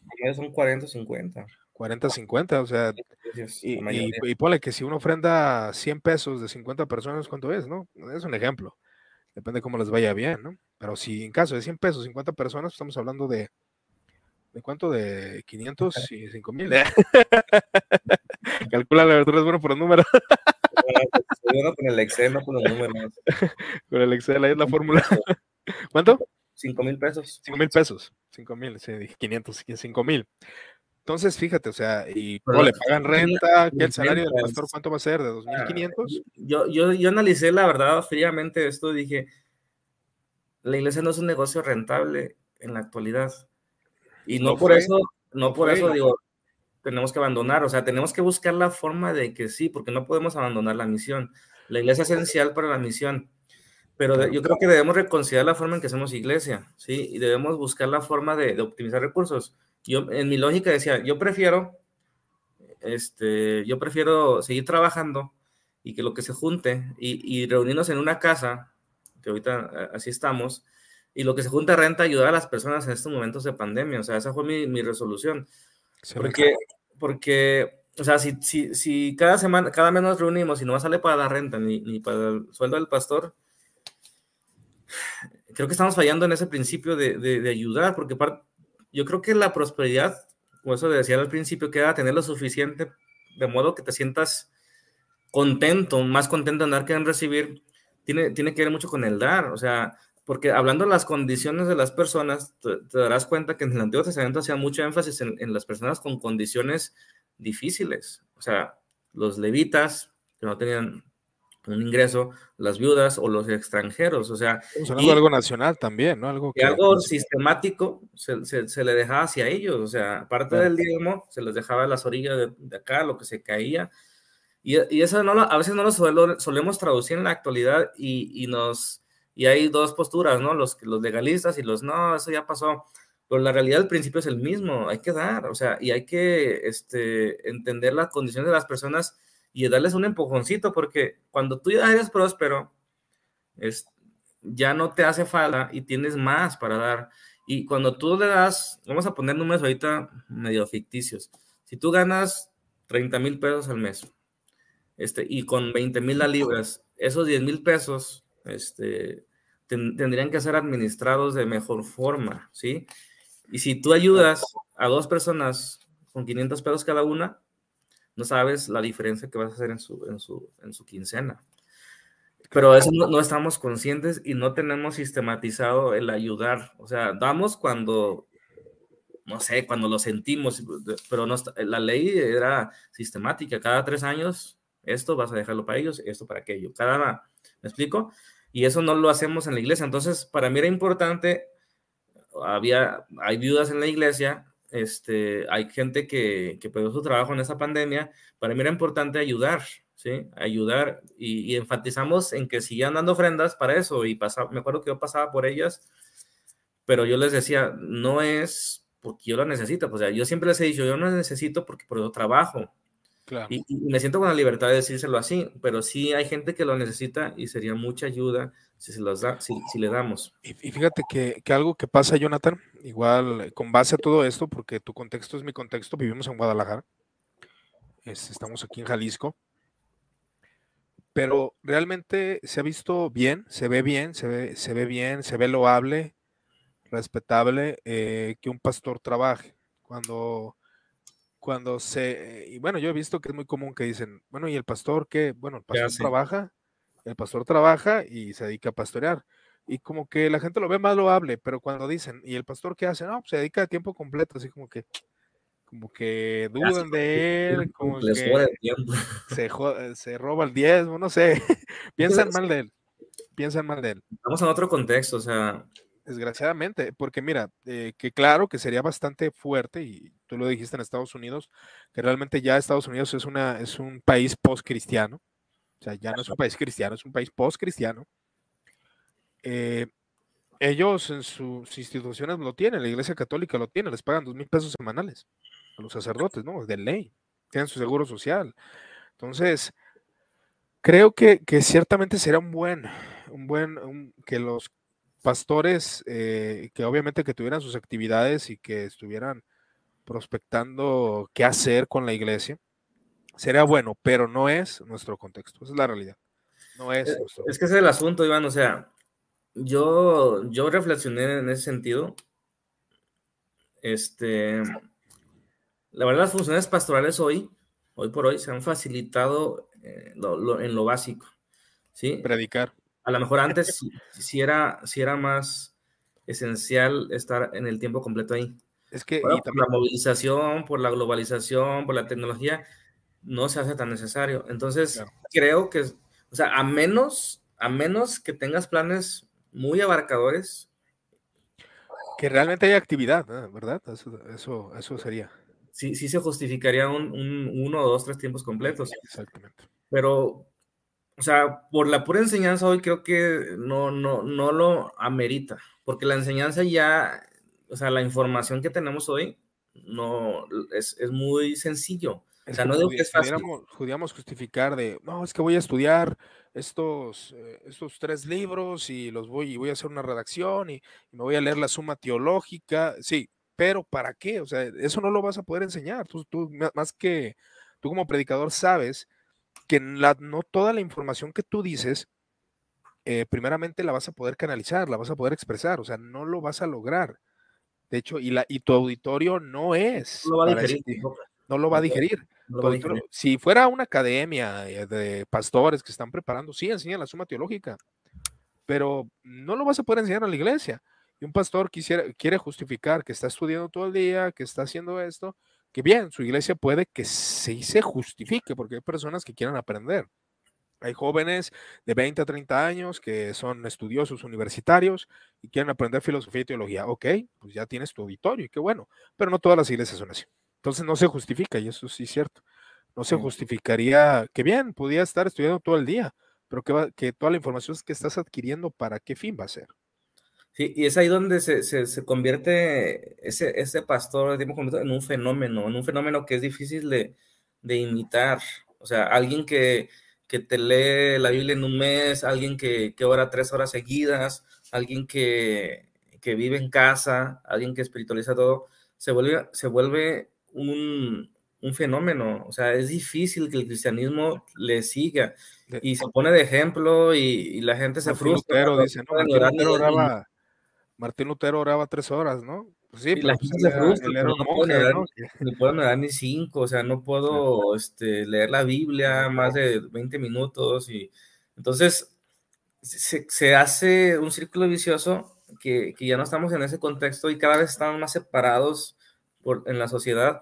Entonces creo que se necesita algún tipo de, otro tipo de, de actividades que nos unan, ¿no? No nada más una enseñanza cada semana, que, que, yo siento que es insuficiente ya en esos tiempos. O sea, si, si no, si toda la enseñanza y conocimiento que, que, se plasma cada semana, no hay un plan, hablando del plan hace rato, con acciones palpables y medibles, estamos, estamos caminando en círculos y círculos. Para, y ¿Para, qué estás enseñando teología en tu iglesia? O sea, ¿cuál es el fin? ¿Cuál es el fin? Bueno, pues es que quiero preparar pastores. Bueno, pues ya estás mandándolos a trabajar en diferentes obras. ¿Qué estás haciendo, no? fíjate. Eso, es como para otro, sí, Sí, sería interesante, ¿eh? Un café cómo debería ser. Porque hoy este, el perfil pastoral, dijiste hace rato, debe, debe de con algo de finanzas, debe ser algo de psicólogo, debe ser algo de... De hecho, tengo, tengo por ahí un café, teológico número, creo que fue el 31. Cuando paré los cafés teológicos, lo grabé con un abogado. Y, él y, yo estábamos de acuerdo que la iglesia necesita gente preparada, necesita recursos humanos, necesita eh, psicólogos, necesita eh, abogados, necesita... el mundo está cambiando, Iván, o sea, los, los contadores se actualizan cada, cada año, cada seis meses. Nosotros, el, ¿no? nosotros. el mundo lo implica. ¿Tú crees si la contaduría, si la medicina, ciencias este, que se pueden medir, que están delimitadas, se, puede, se tienen que andar cambiando? Imagínate en un mundo el mundo espiritual que abarca todo. O sea, el pastor debe estar muy, este, muy actualizado. Muy actualizado. Su perfil debe estar amplio, eh, no sé, en muchos sentidos. Y debe tener un equipo. Es, a donde, donde voy. O sea. Solo no puedes, ¿verdad? ¿Cómo puedes solventar el tiempo completo del pastor teniendo, delegando? O sea, teniendo equipos pastorales, porque las funciones pastorales son para todos, o sea, no son para el pastor, las funciones. Y, si, nosotros nos, dispersamos en funciones pastorales, en las familias, en las zonas, podemos solventarlo del tiempo completo, que esa fue mi, idea y mi propuesta para mi congregación. Poner grupos pequeños, que ya es una idea básica. Se, solventaría, o sea, la idea, a ver si la, la capté, mi estimado Jonathan, se solventaría el trabajo de un pastor si éste tuviera un equipo para trabajar con él, ¿no? Claro. si está solo en su casa pues, y, pues no se solventa, pues ¿qué, quién lo está administrando y qué está haciendo, ¿no? Me, me hacía carrilla Benjamín Lázaro cuando le platiqué mi idea. Saludos porque, estaba, porque está basado en el Yetro System, decía el Yetro System es el sistema Yetro de, de Moisés, o sea, es, son matemáticas, o sea, es, es geografía, jefes de mil, que vigilen a los jefes de 100, que vigilen a los jefes de 50 y de 10, o sea, a los padres de familia, coordinados por un jefe de zona o alguien que les pueda aportar, orientar, y luego por el pastor. Es básicamente lo que hacía Pablo con sus ayudantes, o sea, y no era fijo, el pastor iba para aquí, para allá, y dejaban a alguien encargado. Entonces creo que, que debemos volver un poco a las raíces Ahorita, después la iglesia cambió, tú sabes, después de Constantino estructuralmente, y fueron necesario, y, era lo que se necesitaba en aquel tiempo, las catedrales, la centralización, porque así se necesidad de tiempo, pero ahora después de la secularización, y como tú dices, después pues del positivismo, se, necesita no reinventar, sino regresar. Pues se necesita volver, volver a reestructurar las organizaciones y buscar el medio, ¿no? Porque en este caso estamos hablando que la iglesia, sí, muchos decían, no, es que Constantino metió la mano y la política, pues es que era necesario, o sea, te quieres cristianizar, quieres eh, ayudar a, esas organizaciones, pues que las dejaras en la pobreza y en lo marginal, ¿no? Pues hay que, hay que, hay que sustentarlas, ¿no? Y realmente el trabajo de un teólogo en la Edad Media se justificaba, Claro. En algunos casos, en algunos casos había monjes que sí se hacían pasguatos, dirán por ahí. era rentable, digamos, en ese tiempo. Pero sí era rentable, porque un teólogo era un, estudioso de leyes, era un abogado, era alguien que desarrollaba leyes. yo pienso hoy, Iván, que debe ser un pastor, o sea, por eso te decía mi conclusión de, ser pastor y, laico, o sea, no, era, la, mi página es esa, esa dicotoma de ser pastor o laico, porque o sea, o eres pastor o eres laico y no puedes ser los dos y tienes que ser, o sea, el mundo o Dios, no. Es, no es pastor o laico, es pastor y laico. O sea, debemos unificar lo que, lo que sacralizamos, lo que sobre espiritualizamos, lo que en un momento dado fue el proceso inmerso en la secularización. Y eso para mí es básico, o sea. Claro. Es que todo, todo, esto tiene su historia, ¿eh? Realmente nosotros estamos hablando de una consecuencia lógica histórica Vamos a tener que hacer un café segundo, Iván, porque sí, no, no, no, sin, sin, sin, problemas, sin problemas. Yo encantado aquí, la verdad que es una conversación muy, muy, muy profunda, eh, con más experiencia, que realmente nos sirve para la vida práctica. Eh, la estoy disfrutando. Eh, pero ciertamente, esto ya es algo consecuente de un fundamentalismo, lo voy a decir, obviamente la religión americana, American Religion, tiene sus cosas positivas. Dirá por ahí un libro de del maestro José Luis Avendaño, no sé si lo conozcas. Este, y él estaba leyendo hace, hace un momento sus libros, igual espero poder invitarlo y si quiere, pues aquí también voy a tener un café teológico con él. Eh, su libro precisamente nos habla de esas consecuencias ese cristianismo norteamericano, fundamentalista, antiintelectual. No digo que todo sea así, pero sí gran parte lo fue. Y eso nos hizo separar, como la Biblia es suficiente, no necesito otras ciencias, no necesito la psicología, no necesito las leyes, no necesito la política, no necesito eh, el Estado. ¿Para qué necesito el Estado? El Estado es del demonio, ¿no? Y ya llega al extremo eh, lo que son los, eh, estos conceptos de los testigos de Jehová, que ellos son los extremos fundamentalistas, ¿no? Pero realmente es una, es una corriente que es el, los testigos de Jehová es una consecuencia lógica de, de, este cristianismo antiintelectual que realmente nos ha golpeado. Tanto así nos ha golpeado que nosotros estamos luchando con eso. Estamos tratando de quitar, no, no hay que, es pastor y laico, ¿no? Pastor y laico. Creo que esa, esa es la, lo que requiere este siglo porque lo que cambió fue la información, o sea, lo que cambió la, dinámica del mundo fue la, información. Tú sabes, los, nuestros padres, nuestros abuelos, cuando llegó el cristianismo a América, cuando Estados Unidos empezó a, expandirlo, era lo que se requiere en ese momento, evangelismo explosivo por todos lados, por todas las formas. Y, y, ya cuando se consolidó, ya se requieren otras cosas. Es como una campaña de un producto. Al principio lo muestras, al principio lo, lo explotas y muchas campañas, pero llega, llega, un momento donde el producto ya es conocido y debes de, debes de, debes de mejorar el producto, debes de conocer a, las, a las nuevas consumidores de tu producto que ya no entienden tu lenguaje anterior y queremos evangelizar de la misma forma que, en el siglo pasado y la gente con información ya no, ya no lo, no lo recibe, ya, hemos mostrado un producto malo en las iglesias de amor, de hipocresía, de legalismo, que la gente dice, no, pues ya lo conozco, no quiero. Claro. Sí, sí necesitamos reconstruir lo que son las iglesias modernas evangélicas, porque realmente tú, eh, yo un servidor, eh, aunque yo hablo mucho de la tradición y de lo tradicional y de los padres, la verdad es de que yo pertenezco a una iglesia moderna, en muchos sentidos.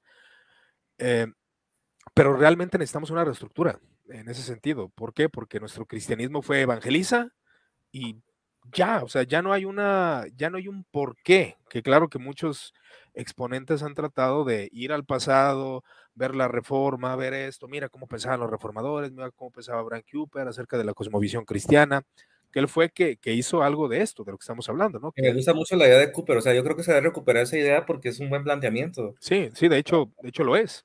Por eso lo menciono, porque es un buen replanteamiento. Entonces, así, así, Jonathan, tú que si yo fuera, Jonathan, ¿qué me recomiendas? Yo soy alguien que deseo vivir de enseñar. Tengo mis 19 años, 20 años, 21, que son los jóvenes que empiezan realmente con esta idea. ¿Qué le dirías? Yo le diría que, que, busque trabajo, que sea excelente en lo que hace, que, que piense que, que, la providencia divina se, se basa que en tu camino que, tú elijas caminar te va a servir para, para que tú estés preparado para ministrar.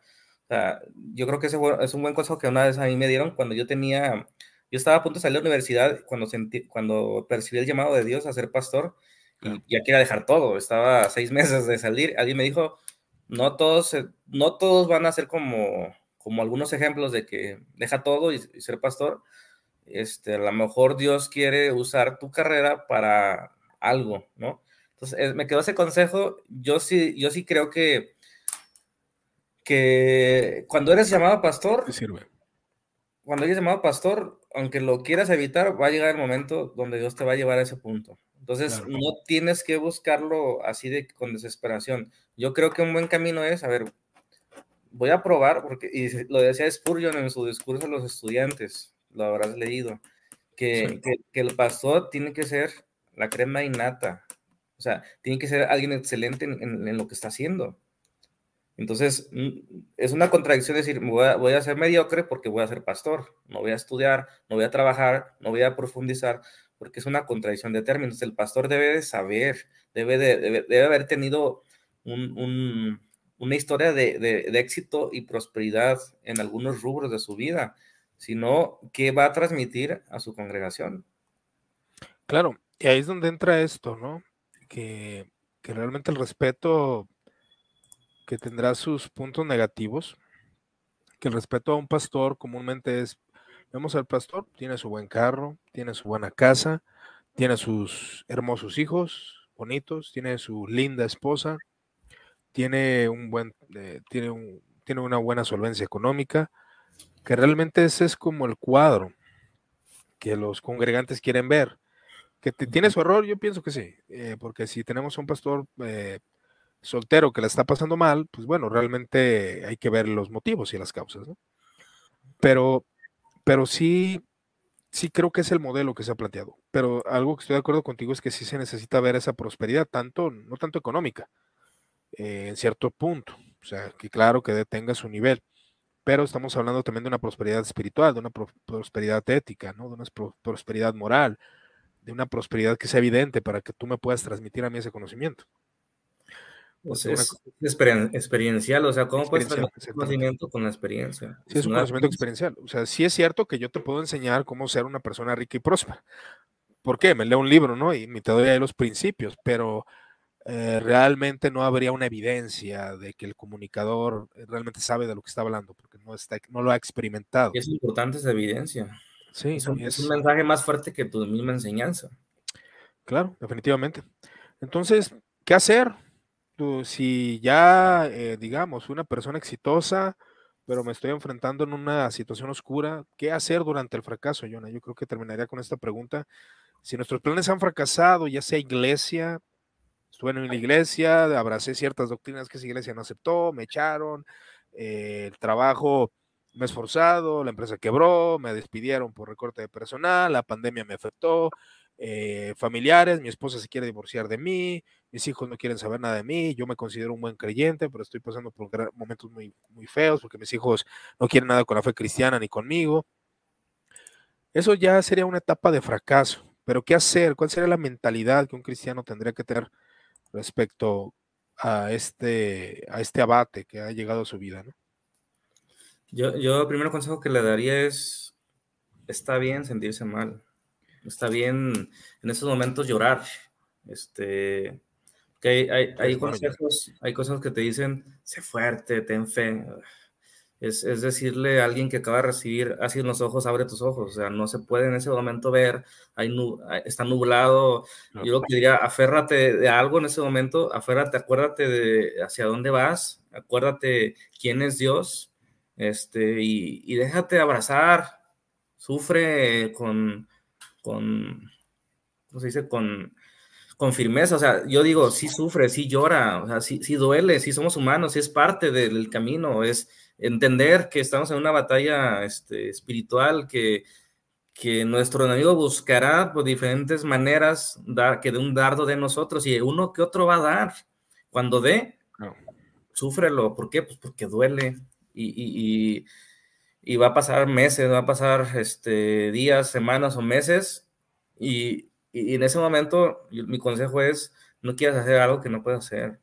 Llora, sufre, recuperate esa herida, que sane, porque si tú quieres en ese momento querer ser fuerte, querer ser espiritual, va a llegar un momento donde vas a tronar y, y, la caída es estrepitosa. O sea, es lo que les ha pasado a muchos cuando, cuando sufren de un fracaso y quieren enfrentarlo con un ahínco este, mal fundamentado y cuando la, situación les sigue dando bofetadas, hasta dejan la, dejan la iglesia, dejan de creer. Entonces, el fracaso es parte de, nuestra vida, súfrelo. Este, es tiempo de estar solo, es tiempo de silencio, es tiempo de, reflexión, de diagnosticar que fue, que a veces no es que haya hecho mal algo, es a veces sí. Entonces, sí, sí, sí, este, corregir, pedir perdón y, y, esperar. si la noche es oscura, si la neblina está, no quieras caminar, espera que amanezca, espera y llora y, y cobíjate, ¿no? Es, no sé si quedé, fue muy ambiguo, pero básicamente es vívelo, vívelo ese momento y no quieras eh, hacer algo que no, en ese momento no te corresponde porque Dios, Dios está con nosotros en todo tiempo y en esos momentos no nos pedirá algo. O sea, hay mucha gente que se recrimina porque en ese momento no tiene ganas de orar, no tiene ganas de agarrar su Biblia, incluso no tiene a la iglesia. Entonces, yo creo que Dios no te va a recriminar aunque no puedes, pero no te sueltes de algo. O sea, yo, si no puedes leer, yo decía en una predicación, si no puedes leer tres capítulos que solías leer diarios, lee un versículo, dos versículos, este, si no puedes orar por dos horas o por una o por media, levanta oraciones pequeñitas, este, si, si te da, temor o incertidumbre ir a una iglesia por alguna situación que pasaste, ve a otra, no dejes de ir. O sea, no, no, no, te, no te sueltes de esa única parte consciente tuya que sabes que no debes de soltar. Claro. Claro, y yo creo que se resume muy bien con, lo que argumentabas, que, me pareció muy interesante, igual yo, yo me quedo con eso. Este, pues el ejercicio constante, ¿no? A pesar del dolor, a pesar del fracaso, eh, confiar en la providencia que Dios nos pone los medios, tal vez no los que quisiéramos o los que nosotros pensaríamos, sobre todo cuando estamos frustrados de que estamos queriendo hacer un proyecto y tenemos deseos piadosos, pero no se ejecutan, no se hacen, no... Ah, si yo tuviera dinero, mira, o sea, esas personas ahí están en el, en la prosperidad económica cuando venden un contenido bastante ridículo, ¿no? Con esto de las OnlyFans, que mujeres presentan sus cuerpos ahí, ¿no? Y ganan miles y millones de pesos. Y está el, pastor que quiere servir y quiere enseñar y quiere trabajar en eso, pero no llega ni a 100 pesos darle a la congregación. O sea, son cosas que el, que el, ser humano se enfrenta. Pero tenemos que estar conscientes que el contexto cultural en el cual estamos no nos permite tener ese tipo de cosas. Si nosotros ponemos un negocio y ese negocio no prosperó como pensábamos o, me iba bien y de repente me fue mal, sí, o sea, hay momentos de reconsideración. Reconsiderar y decir, bueno, ya esto es insostenible, ya no puedo mantenerme con este salario, necesito buscar otro lado.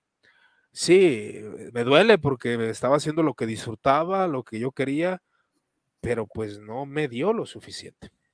Entonces aquí es donde entra la planeación, precisamente. Vamos a planear eh, qué vamos a hacer en un año, ahorrar, eh, generar ingresos. Si ¿Sí? quieres dedicar a la enseñanza, bueno, tal vez pudieras hacerlo. Tal vez eh, dedicarlo una hora de, de, tu día a la noche a estudiar y hacer cierto contenido para tu iglesia, puedes hacerlo. No necesariamente tendría que ser de tiempo completo. Y sí es verdad, porque eh, al menos yo cuando estaba en una, en una, empresa que mi horario es de 9 a 7 de la noche, llegaba a las 9 de la noche a mi casa, lo que llegaba era leer. Leía, ¿no? Y estudiaba. Eh, cuando eres soltero, ¿no? Cuando eres casado, pues difícilmente tienes la, la, la pues tienes a tu hija, tienes a tu hija, ¿no? O sea, y bueno, de hecho es una práctica muy loable que, que cala igual a, a, la comento tuya, de que levantarse temprano, levantarse a las 5 de la mañana a leer una hora y avanzas, realmente avanzas. Yo, yo lo he puesto en práctica eh, de libros una hora, a veces con que leas 10 páginas cada día, ya cuando menos recuerdas, ya lo, ya lo acabaste. Entonces, son, son, muchas cosas, ¿no? Entonces, el fracaso es parte de nuestras vidas, vamos a fracasar, sí, porque sí, ah, y también va a venir crítica de personas, no, oye, no, que tú estabas bien, y, o sea, sí, eso es lo que más hunde, que a veces las críticas de las personas son porque yo no lo hubiera hecho como él, yo lo hubiera hecho mejor, yo haría esto, yo haría lo otro. Bueno, no estás en la posición de esa persona, ¿no? Esas críticas destructivas a veces afectan más que ayudar eh, cuando se tiene esa tendencia de yo soy mejor que tú, ¿no? Yo sí sé, mira, yo sí soy próspero, yo empecé a trabajar desde chico, yo hice esto desde, desde pequeño. Y ese tipo de, comentarios, eh, sin, sin, buscar ayudar a la persona, pues sí, sí, sí pegan, ¿no? Porque esa persona intentó hacer algo, intentó poner un negocio, intentó, me, eh, intentó abrir una iglesia, que muchas iglesias han abierto y han cerrado, más en esta pandemia. Tú conocerás algunas. Y pues la gente comienza a criticar. Y quizás tenga razón, ¿no? Pues no lo hiciste bien. Bueno, probablemente sí, no lo hiciste bien, pero para esa persona eso es un aprendizaje. Entonces, fracasar, levantarse, continuar, ejercitar, caminar. Ser, autocríticos, ser, autocríticos. Cuando vas a emprender algo y, tienes que contrastar tus ideas, Iván. Este, yo hace poco, ya terminando ya el, la conversación. En febrero tenía, tenía un sentir de que dejar el lugar donde estoy ahorita trabajando. Tenía otras propuestas. Entonces, en, el escenario mío sonaba muy viable y ya me voy a hacer esta situación, muy, muchos desafíos, cansado, etcétera. Entonces contrasté mis ideas con dos, tres personas que yo creo confiables, que ven fríamente las cosas y me hicieron cambiar de opinión. Entonces, y, y, después de tres meses, en febrero fue eso, cuatro, tres meses, casi cuatro, tomé la buena decisión porque radicalmente cambió mi, contexto este, en esos tres meses, favorablemente para mí en la empresa donde estoy. Y estaba a punto de, dejar, tirar la toalla porque, porque el estilo de vida que estaba viviendo no era sano, ¿no? Entonces, pero, este, digo, el asunto del fracaso es que muchas veces también somos sordos cuando desde antes no queremos contrastar nuestras ideas. Y no estoy hablando de escuchar críticas de gente que no hace nada, sino de pedir retroalimentación de gente que sí sabe, que sí se ha movido por ese lado.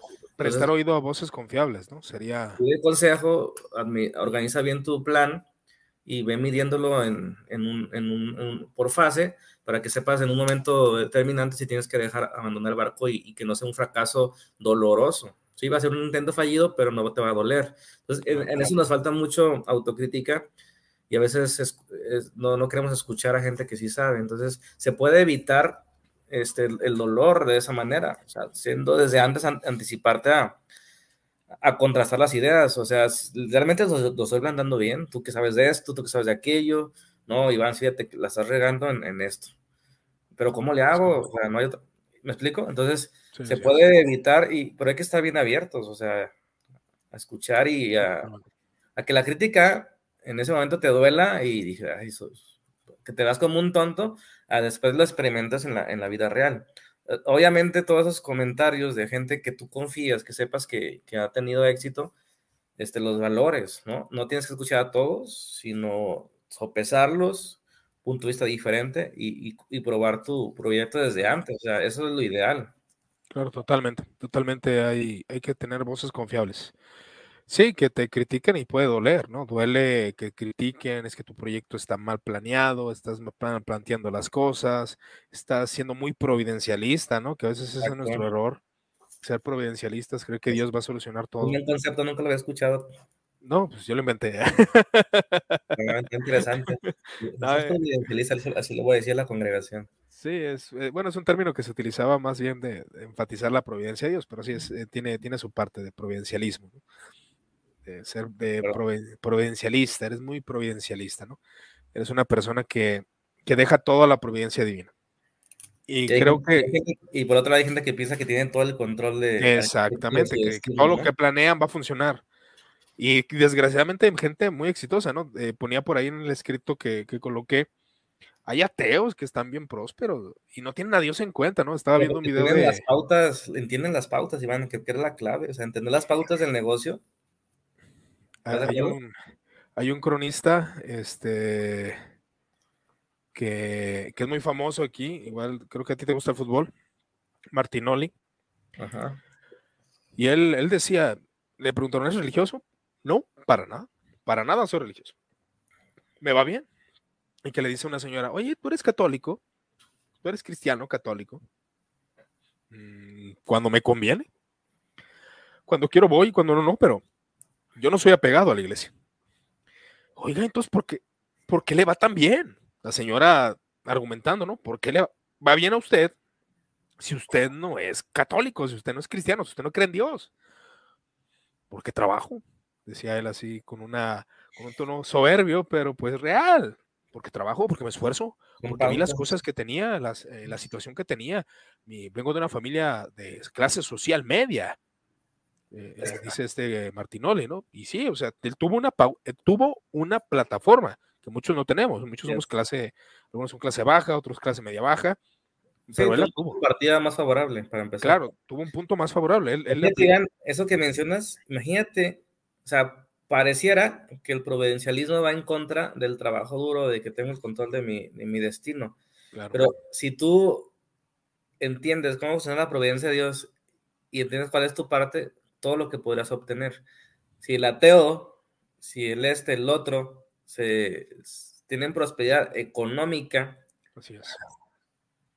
¿cuánto más nosotros podríamos tener si entendemos las pautas, las pautas de, de la vida?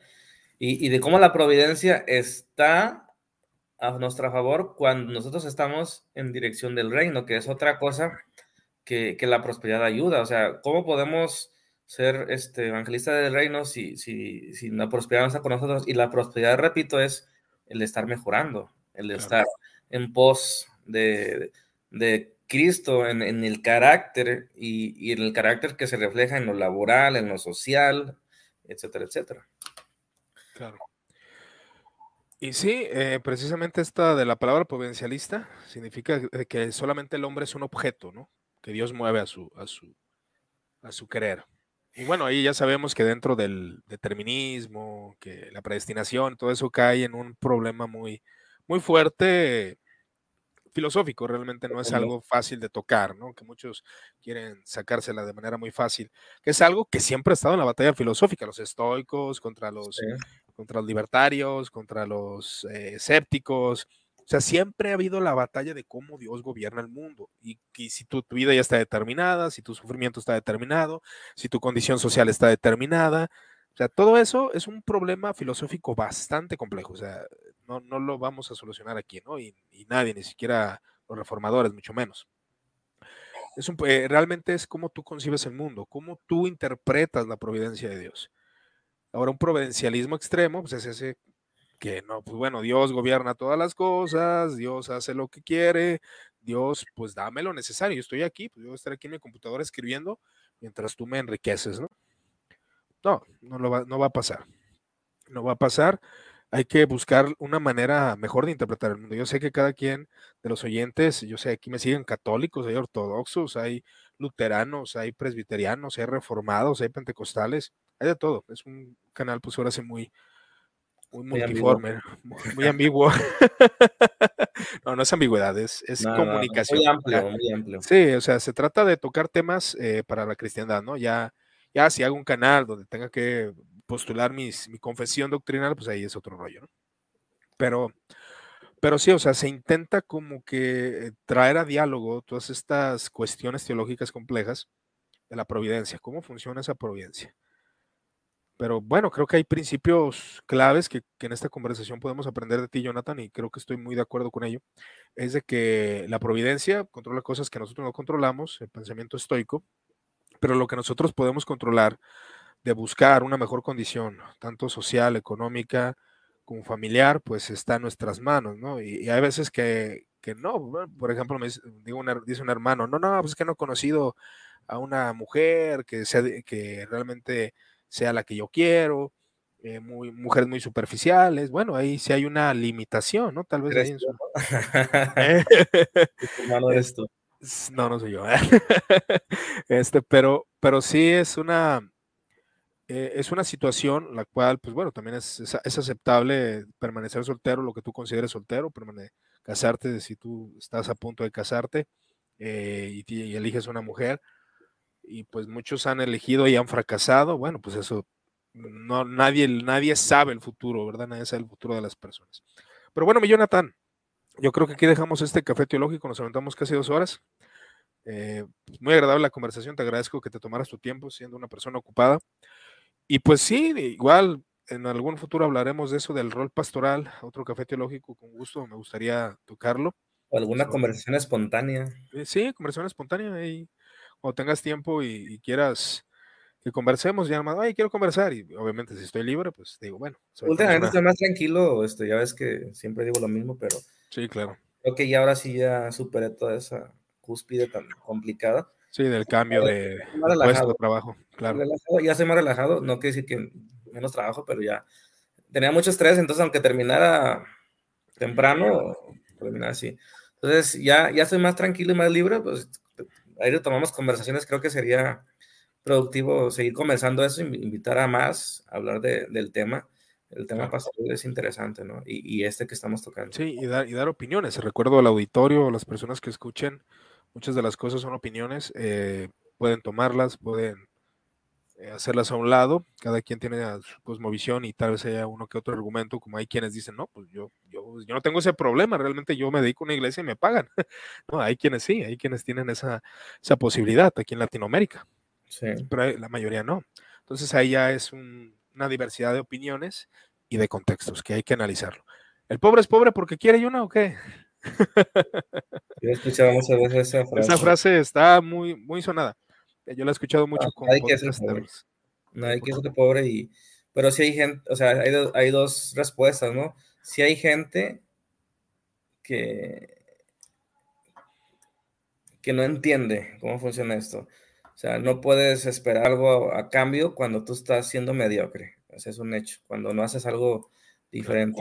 Y también es un hecho que es muy difícil cuando estás en una condición de, carencias tan, tan, ah, tan agresivas, concentrarse en, en, en, cosas más altas cuando el sobrevivir es tu única preocupación. Entonces, evidentemente, este, como, yo, como yo estuve nueve años despreocupado, te puedo decir que, que sí, no quise, no quise algo diferente. También lo entiendo, también lo entiendo. Y tener las condiciones para, para buscar algo más, pero hay gente que no las tiene, no tiene estudios, no tiene una familia, no tiene un contexto social que, que te motive, que te motive, entonces para ellos es mucho más difícil. Este, y es ahí donde los que podemos, hemos, hemos caminado un poquito más, pues debemos abrir nuestros ojos y, y darles un empujoncito, un consejo, un billete, con, sistemáticamente para que ellos este, pues, vean más allá de sus necesidades que te, te, nubla. O sea, cuando tú estás en carencias, te nubla cualquier, cualquier cosa. Sí, es, es, muy difícil encontrar una, un propósito cuando no tienes los recursos. Es difícil y cuando también eh, hablamos de esta depresión o, o de caída emocional, eh, realmente es difícil es difícil que diga, ah, mañana voy a entrar a una empresa y voy a llegar a ser director. No, no, no, hay un proceso y muchas veces ni se logra. A veces entras a una empresa que no te paga bien, que no te da la oportunidad. Bueno, hubo fracaso, no, no tuvo nada que ver contigo, tú te esforzaste, pues bueno, busca otra.